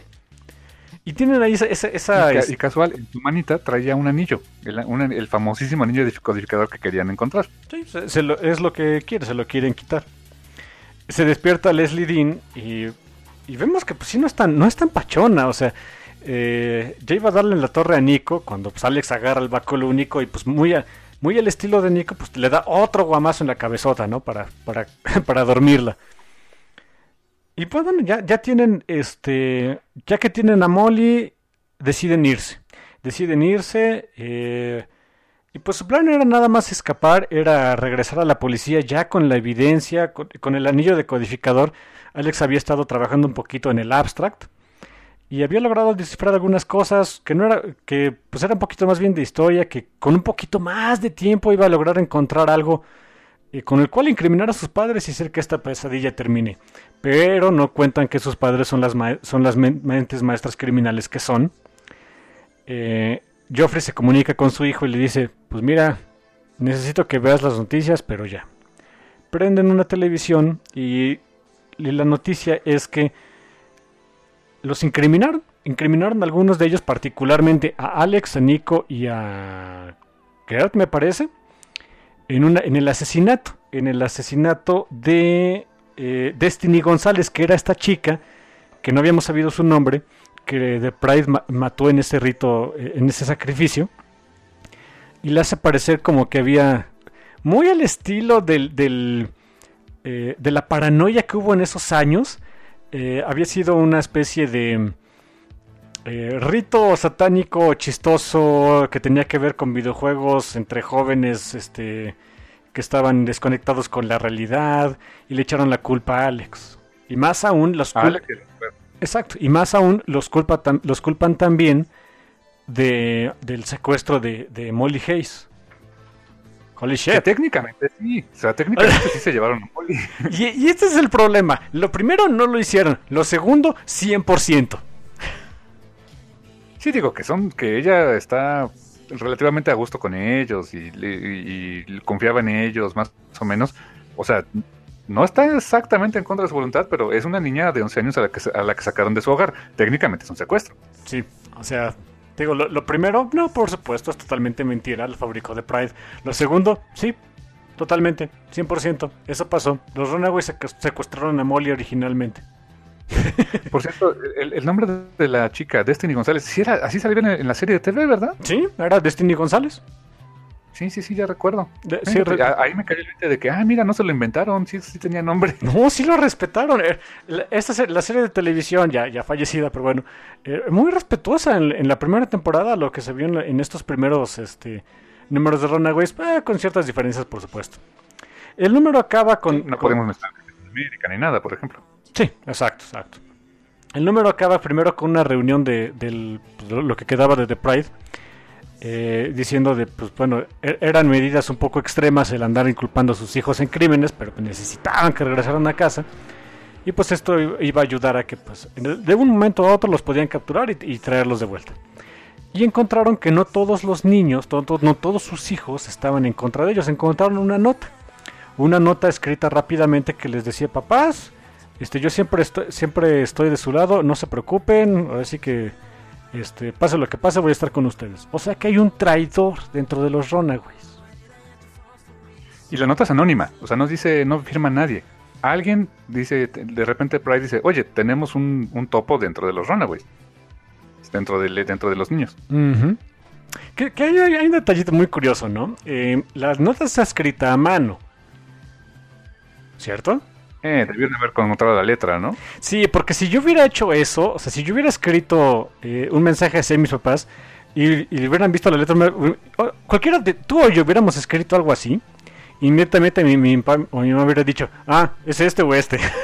es tan, es tan eh, nuestra, nuestra letra es tan distintiva que pues no hay bronca, ¿no? Sí, exactamente. Mira, el que no hubiera entendido nada y así que parecieran arañas apachurradas, esa era mía. Sí, mi, hermano cuando quiere escribir saca su bolsa de arañas, son de esos arañas, el Daddy Longlegs, las va poniendo, ya están muertas por supuesto, las pone en el, papel, las apachurra, acomoda las patas y ahí están. Sí, ah, más o menos así es mi letra, sí, totalmente. es la broma que siempre hago con mi hermano, sorry mi hermano, que, lo haya, que te haya balconeado en el café, pero ah, es, es, es, con buena intención, eres todo pachón mi hermano. Sí, carnal, solo no me pongas a escribir nada a mano porque estoy seguro que nadie lo va a entender. Bueno, total que bueno. eh, y ahora sí el número termina con eh, Chase diciéndoles, oigan, entonces, ahora sí podemos ir a escondernos a mi, lugar súper secreto. A ver, Chase, pues vamos a tu lugar súper secreto. Y ahí van, van a una cueva en un, en, en este, eh, en el cañón Bronson, en el parque Griffith, que es donde está, por cierto, el observatorio allá en Los Ángeles. Ese parque, el parque Bronson, tiene todo que ver con los Runaways. Ya, ya después lo veremos también, un poquito después. Y encuentran una cuevita eh, donde Chase había puesto un letrero de que cuidado, hay, hay radiación gamma, ¿no? De- para que nadie se acercara. Se meten a esa cueva y lo que encuentran es el hostel. El hostal, perdón. sí, bueno. todo destruido y todo, pero ahí está. O sea, se supone, la historia de cómo está ese lugar ahí es que un millonario, pues, este, había hecho una, un, este, eh, una mansión ahí, pero no aguantó, este, por las placas tectónicas, bla, bla, bla, se hundió y quedó abajo de una cueva. Convenientemente, eso está bastante bueno, ¿no? Así que ahí quedan. Los Runaways ya tienen su, su base de operaciones. Y pues muy al, al estilo de, pues, de- de ser chamacos, eh, deciden votar sus nombres, los nombres que les dieron sus papás, ¿no? Eh, Carolina opta por utilizar el nombre de su canción favorita, de los Beatles. Lucy in the Sky. Lucy in the Sky. O LSD, si ustedes gustan. Este, Nico utiliza su, su handle de... ¿De qué es esto? De... Decía AIM, no sé, AIM, AIM, bueno, la parte de AIM, no, este, ¿quién sabe qué era eso? Ah, supongo que algo estilo ah, A- AOL o algo así. Que era Sister Grimm. Pues bueno, de ahí nació Sister Grimm. Eh, Chase se quería poner Neo, el, el mendigo poser este. Le dije, no, a ver, ponte otro nombre, ¿no? Este, Gert, Gert muy al estilo de Gert se pone un nombre pues de una película antigua, Arsenic, y a Old Lace le- y por eso es que a, Old Lace se llama así, por la película Arsenic and Old Lace. Ajá, así se llama esa película y pues ella se, ella que es ñoña de esas películas le gustó, por eso Old Lace se llama Old Lace. Qué chulada. Sí, es un pa- esa película trata de un par de viejitas que asesinaban gente. Lindo. Y este, y esta Molly así de, bueno, yo, y, y este creo que Chase le dice, tú vas a ser Bruiser. Bruiser. así, ¿no? Y Molly, ah, yo quería ser Princess Powerful. Porque es toda linda. es toda linda y pachona. Wilder no se, Wilder se queda sin nombre, o sea, sin nombre, sin nombre clave. Y de ahí en adelante, pues eh, iban a ser, pues, quién sabe qué iba a pasar con los Runaways. De menos ya estaban juntos, de menos ya no estaban con sus padres. Y la idea es que esta bola de chamacos eh, que no tenían ni una idea de cómo funcionaba realmente el mundo, que no tenían ningún control sobre sus poderes, iban a detener a sus padres. Buena suerte, De hecho, chicos. termina en un, en un diálogo muy ominoso de, de Wilder, ¿no? Que dice, eh, que dice, I hope I die before I get old. O sea, espero morir antes de, de envejecer, que es, que es mucho, mucho el modo de Runaways, ¿no? Así de que los adultos eran los malos, los adultos eran, este, o sea, desconfía de los adultos, ¿no? Sí, siempre, 100%. Y tiene mucho que ver con, con cómo se desarrolla posteriormente la historia, porque cada vez que, que, lo, que los Runaways tenían interacción con algún adulto, siempre era desconfianza. En algún momento se encuentran con los Avengers, con los X-Men, y es de, no. O sea, contigo no. O sea, yo tengo que seguir huyendo. Sí, e- es, es parte del lore de Runaways. de no confiemos en, un- en otra figura de autoridad que no sea nosotros. Y eh, ahí acaba el primer volumen. También yo lo que les, que les quería compartir es que hay unas recopilaciones super padres de Runaways, de los primeros tres volúmenes, me parece, que son este, que son en pasta dura. Y me encanta también, todo el diseño está padrísimo. El diseño es, es, es una cubierta negra con las letras en rojo, como el abstract. Oh, es cierto, tienes razón, es el mismo color rojo incluso, ¿eh? Sí, o sea, la idea es que estás viendo el abstract, ¿no? Dices, ah, ok, qué pachón. Y ahí en esas ediciones hay un... Viene el pitch original que dio Brian K. Vaughan este, con Marvel para hacer a los Runaways. Y les quería este, compartir algunas, algunas cosas, de algunas diferencias que estaban súper curiosas. En el caso de Alex Wilder, o sea, lo que él planteaba es que Alex Wilder era básicamente... eh, pues la- era el mismo, ¿eh? O sea, con la diferencia de que aquí él iba a ser el de mayor edad, cuando en, en la historia que, que terminó por producirse, Chase es el mayor. Eh, Ah, otra de las diferencias es, es, ahí sí cambió un resto, es Nico. Nico, o sea, eh, Brian K. Vaughan lo- había puesto primero el nombre de, digamos que el nombre clave. Siempre sí se iba a llamar Sister Grimm, pero iba a ser como un personaje completamente distinto. Para empezar desde el nombre. Nico no se iba a llamar Nico, se iba a llamar Rachel Messina. Ah, Chihuahua. Rachel Messina, y de hecho todo el, todo el, el background que tenía, que pues, en realidad era de ascendencia japonesa, no existía. No existía absolutamente ni por error. Y, él- y lo que él sí planteaba es que eh, iba a ser una- un personaje que iba a estar todavía más conflictuado entre su, su pasado religioso con, eh, con, la, con el enterarse de que pues tanto sus papás como ella pues tienen acceso a magia negra. Mm, hubiera sido algo interesante de explorar también. Sí, pero eh, fíjate, o sea, mi, mi hijita Nico iba a ser una Basic White Girl, o sea, Rachel Messina, por Dios. En el caso de Carolina, es básicamente también la misma persona, pero eh, le habían puesto, o sea, el nombre que le había puesto Brian K. Vaughan era Leslie, o sea, el nombre de su mamá. ¿Quién sabe por qué al final optó por Carolina? Eh, básicamente era la misma, la misma, misma persona, pero también ya desde el primer pitch eh, se, eh, o sea, Brian K. Vaughan menciona que Carolina tenía así el crush mala onda con uno de sus, de sus amigos, que nunca, que incluso él redactó así, o sea, obviamente en el pitch que te presentan, pues viene redactado, ¿no? Para no darte el spoiler. Pero pues ya sabemos al final quién fue. En el caso, Ah, en el caso de, de- de Chase, él se iba a llamar John. Era John Stein. Y la misma persona, la misma persona, exacta- exactamente este, el, el mismo personaje. Eh, sin embargo, pues tenía nada más el asunto de que pues era... O sea, no era el mayor, o sea, no era el que tenía más, más edad. Eh, pero siempre iba a ser como que el, el- el street smart, ¿no? Eh, que eso sí lo conserva, ¿no? Eso sí lo conservo. este, Chase sí conserva eso de ser el street mart de todo el grupo, ¿no? Sí, eso sí. Em, bueno, Gert y Old los mismos personajes, con la diferencia de que a Gert le iban a poner Gertie. Suena todavía más raro, pero bueno. Y Molly Hayes, eh, también. Molly Hayes, de hecho, es el, es el caso más. Este. Yo creo que más curioso porque. Desde cómo la concibió eh, Brian K. Vaughan.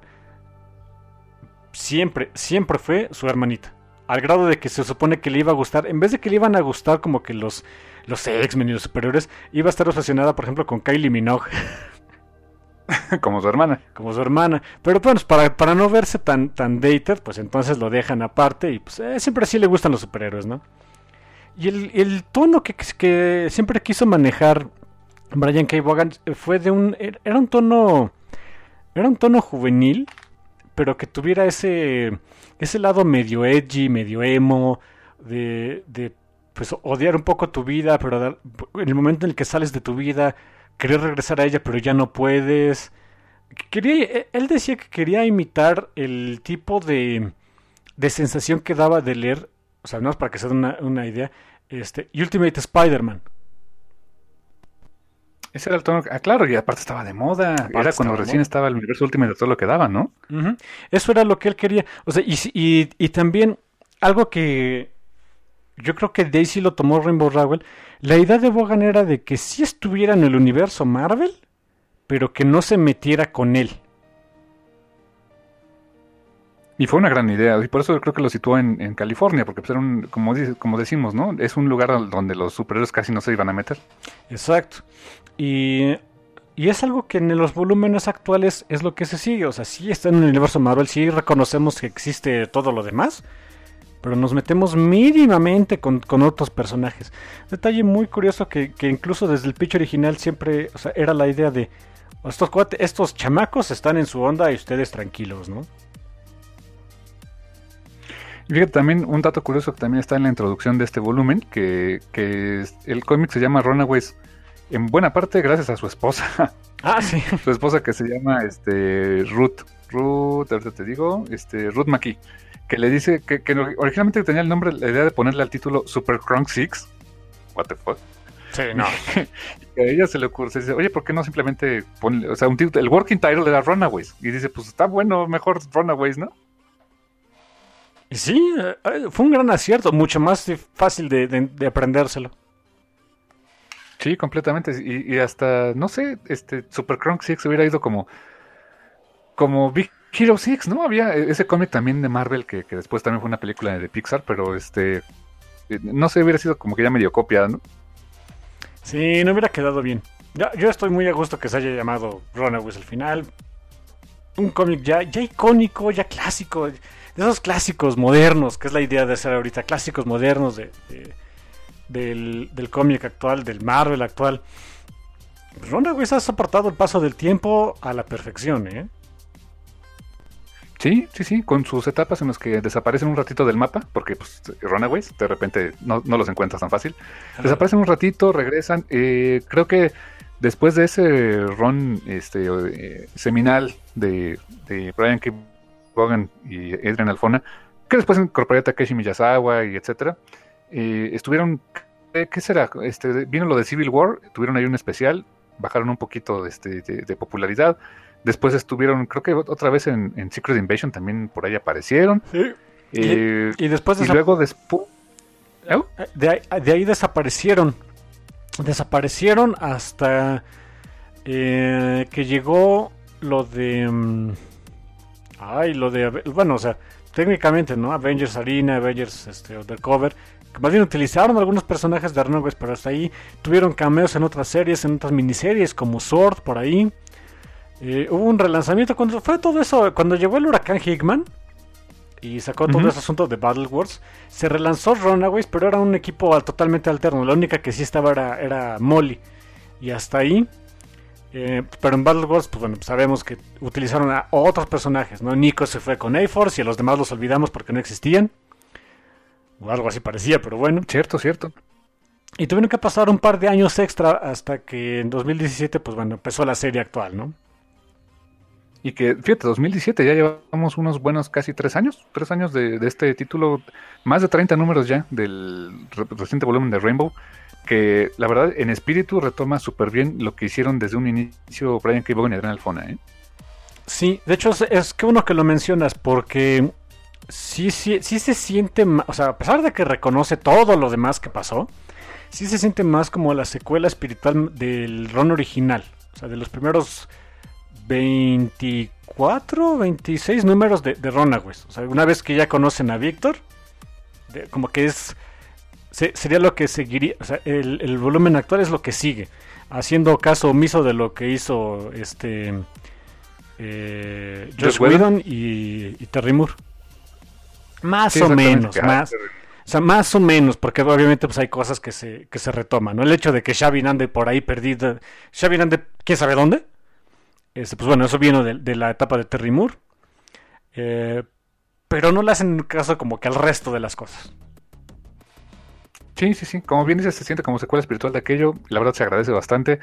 Y la verdad, pues, qué, qué, qué gran mundo, qué gran cosa creó este Brian K. Vaughan y Edwin Alfona o sea, lograron algo que, que, que, para el momento era difícil, o sea, traerse a un título de adolescentes a Marvel y que funcionara y que funcionara al grado de tener ya, haber sobrepasado los límites del papel y haber llevado, llegado incluso, incluso a televisión y, este y, convertirse en personajes importantes de Marvel cuando la, la, tendencia era de vamos a reciclar conceptos toda la vida, ¿no? O sea, lo que siempre hacían, reciclar a los X-Men, a los Avengers, etcétera, y de repente atreverse a crear personajes originales y que tengan ese staying power, la verdad, muy bien hecho.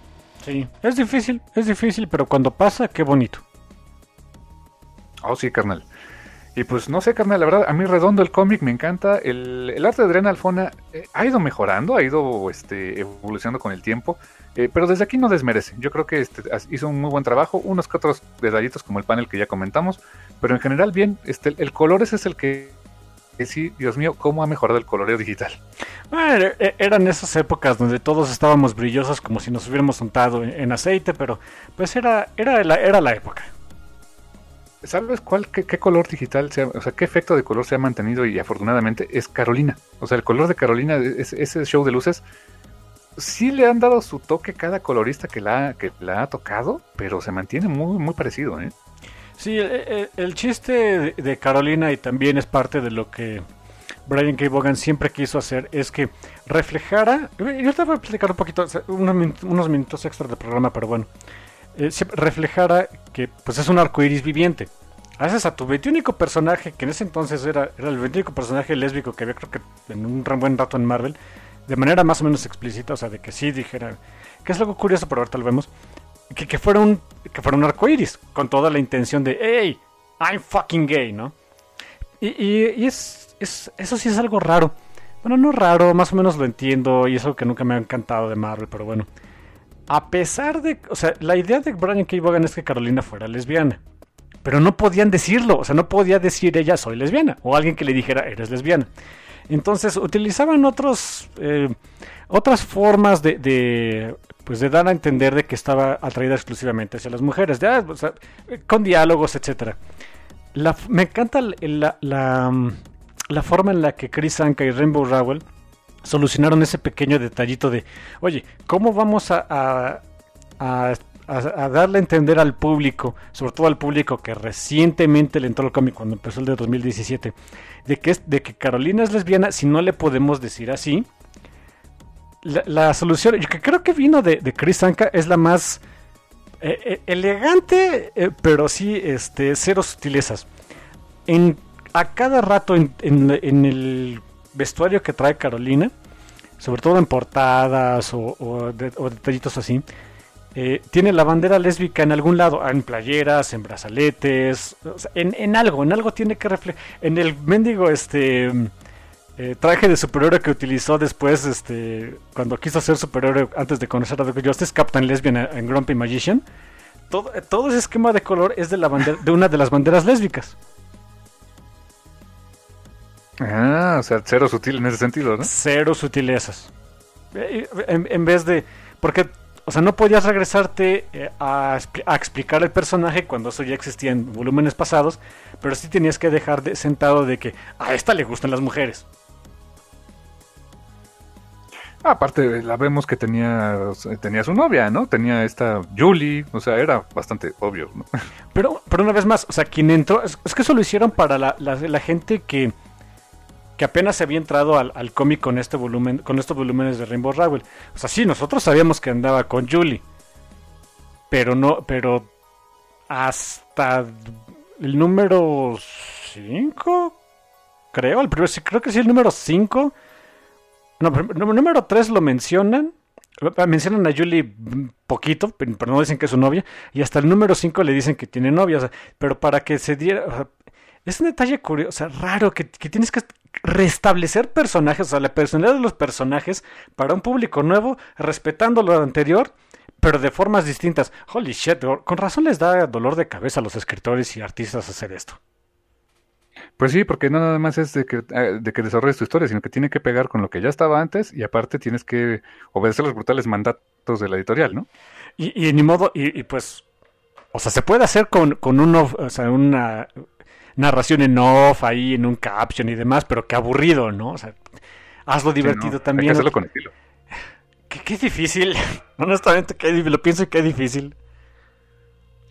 Sí, pero por, algo por algo son profesionales, por eso es que Rainbow está haciendo lo que está haciendo. Y este y, la verdad yo agradezco mucho que se haya retomado ese espíritu original. La verdad es que releyendo estos números, carnal, me doy cuenta de qué respetuoso es el ron de Rainbow con este espíritu original fresco, este, divertido, de aventura, que, desde el principio, desde el número uno de Runaways de Brian K. Vaughan y de Renal Fondo se ha tenido, ¿eh? Sí, y, y me es divertido, es de aventura, pero es muy dramático, o sea, siempre hay drama, drama entre ellos, está esa, esa sensación de que, a pesar de que dicen que los adolescentes se sienten inmortales, ellos se saben que no lo son y a cada rato están pensando de ya me voy a morir. Eh, es muy mórbido a veces eh, y, se hace, y se hace con toda la intención. No sé, ay, me escapan las palabras para lo, profundo que es este cómic ya una vez que uno empieza a analizarlo. ¿eh? Si te fijas, es, es tal cual un cómic al más puro estilo Marvel. O sea, esos superhéroes sí, con grandes poderes y todo, pero con grandes problemas mentales también, con grandes problemas este, de la vida real esos son los Runaways. O sea, la verdad es que en ese sentido es un cómic muy Marvel, este, con el espíritu original de Marvel, pero hecho por gente que creció leyendo esos cómics y que actualizan ese tipo de conceptos a nuestra vida actual, ¿no, carnal? Sí, bien dicho. Así es, carnal. Pues la verdad, chulada de cómic, este, como decimos, cuando tengan la oportunidad de conseguirlo, consíganlo. Este, e, en Marvel Unlimited lo pueden leer también, desde luego. Y, um, las ediciones en físico están preciosas, también échenles un ojo. Sí, sí, en Comixoli. Hay un, hay un ómnibus que no tengo y no, no, no, no, no me lo voy a comprar, pero que trae los primeros, ¿qué? Como veintitantos, ¿no? 24 me parece. sí, sí, sí. Tan bachote de cómic. En fin, esa la pueden conseguir en, relativamente sencilla. Creo que hasta en Amazon la pueden encontrar. Sí, sí, sí, sí. Y no duden que este que vengan otro tipo de ediciones porque los Runaways definitivamente llegaron para quedarse, carnal. Sí, y son bien, bien extraños. Y es un... Su mundo es muy extraño y vamos a mantenerlo así. y gracias. Gracias. Totales. Hasta la próxima. Hasta la próxima. Cuídense harto.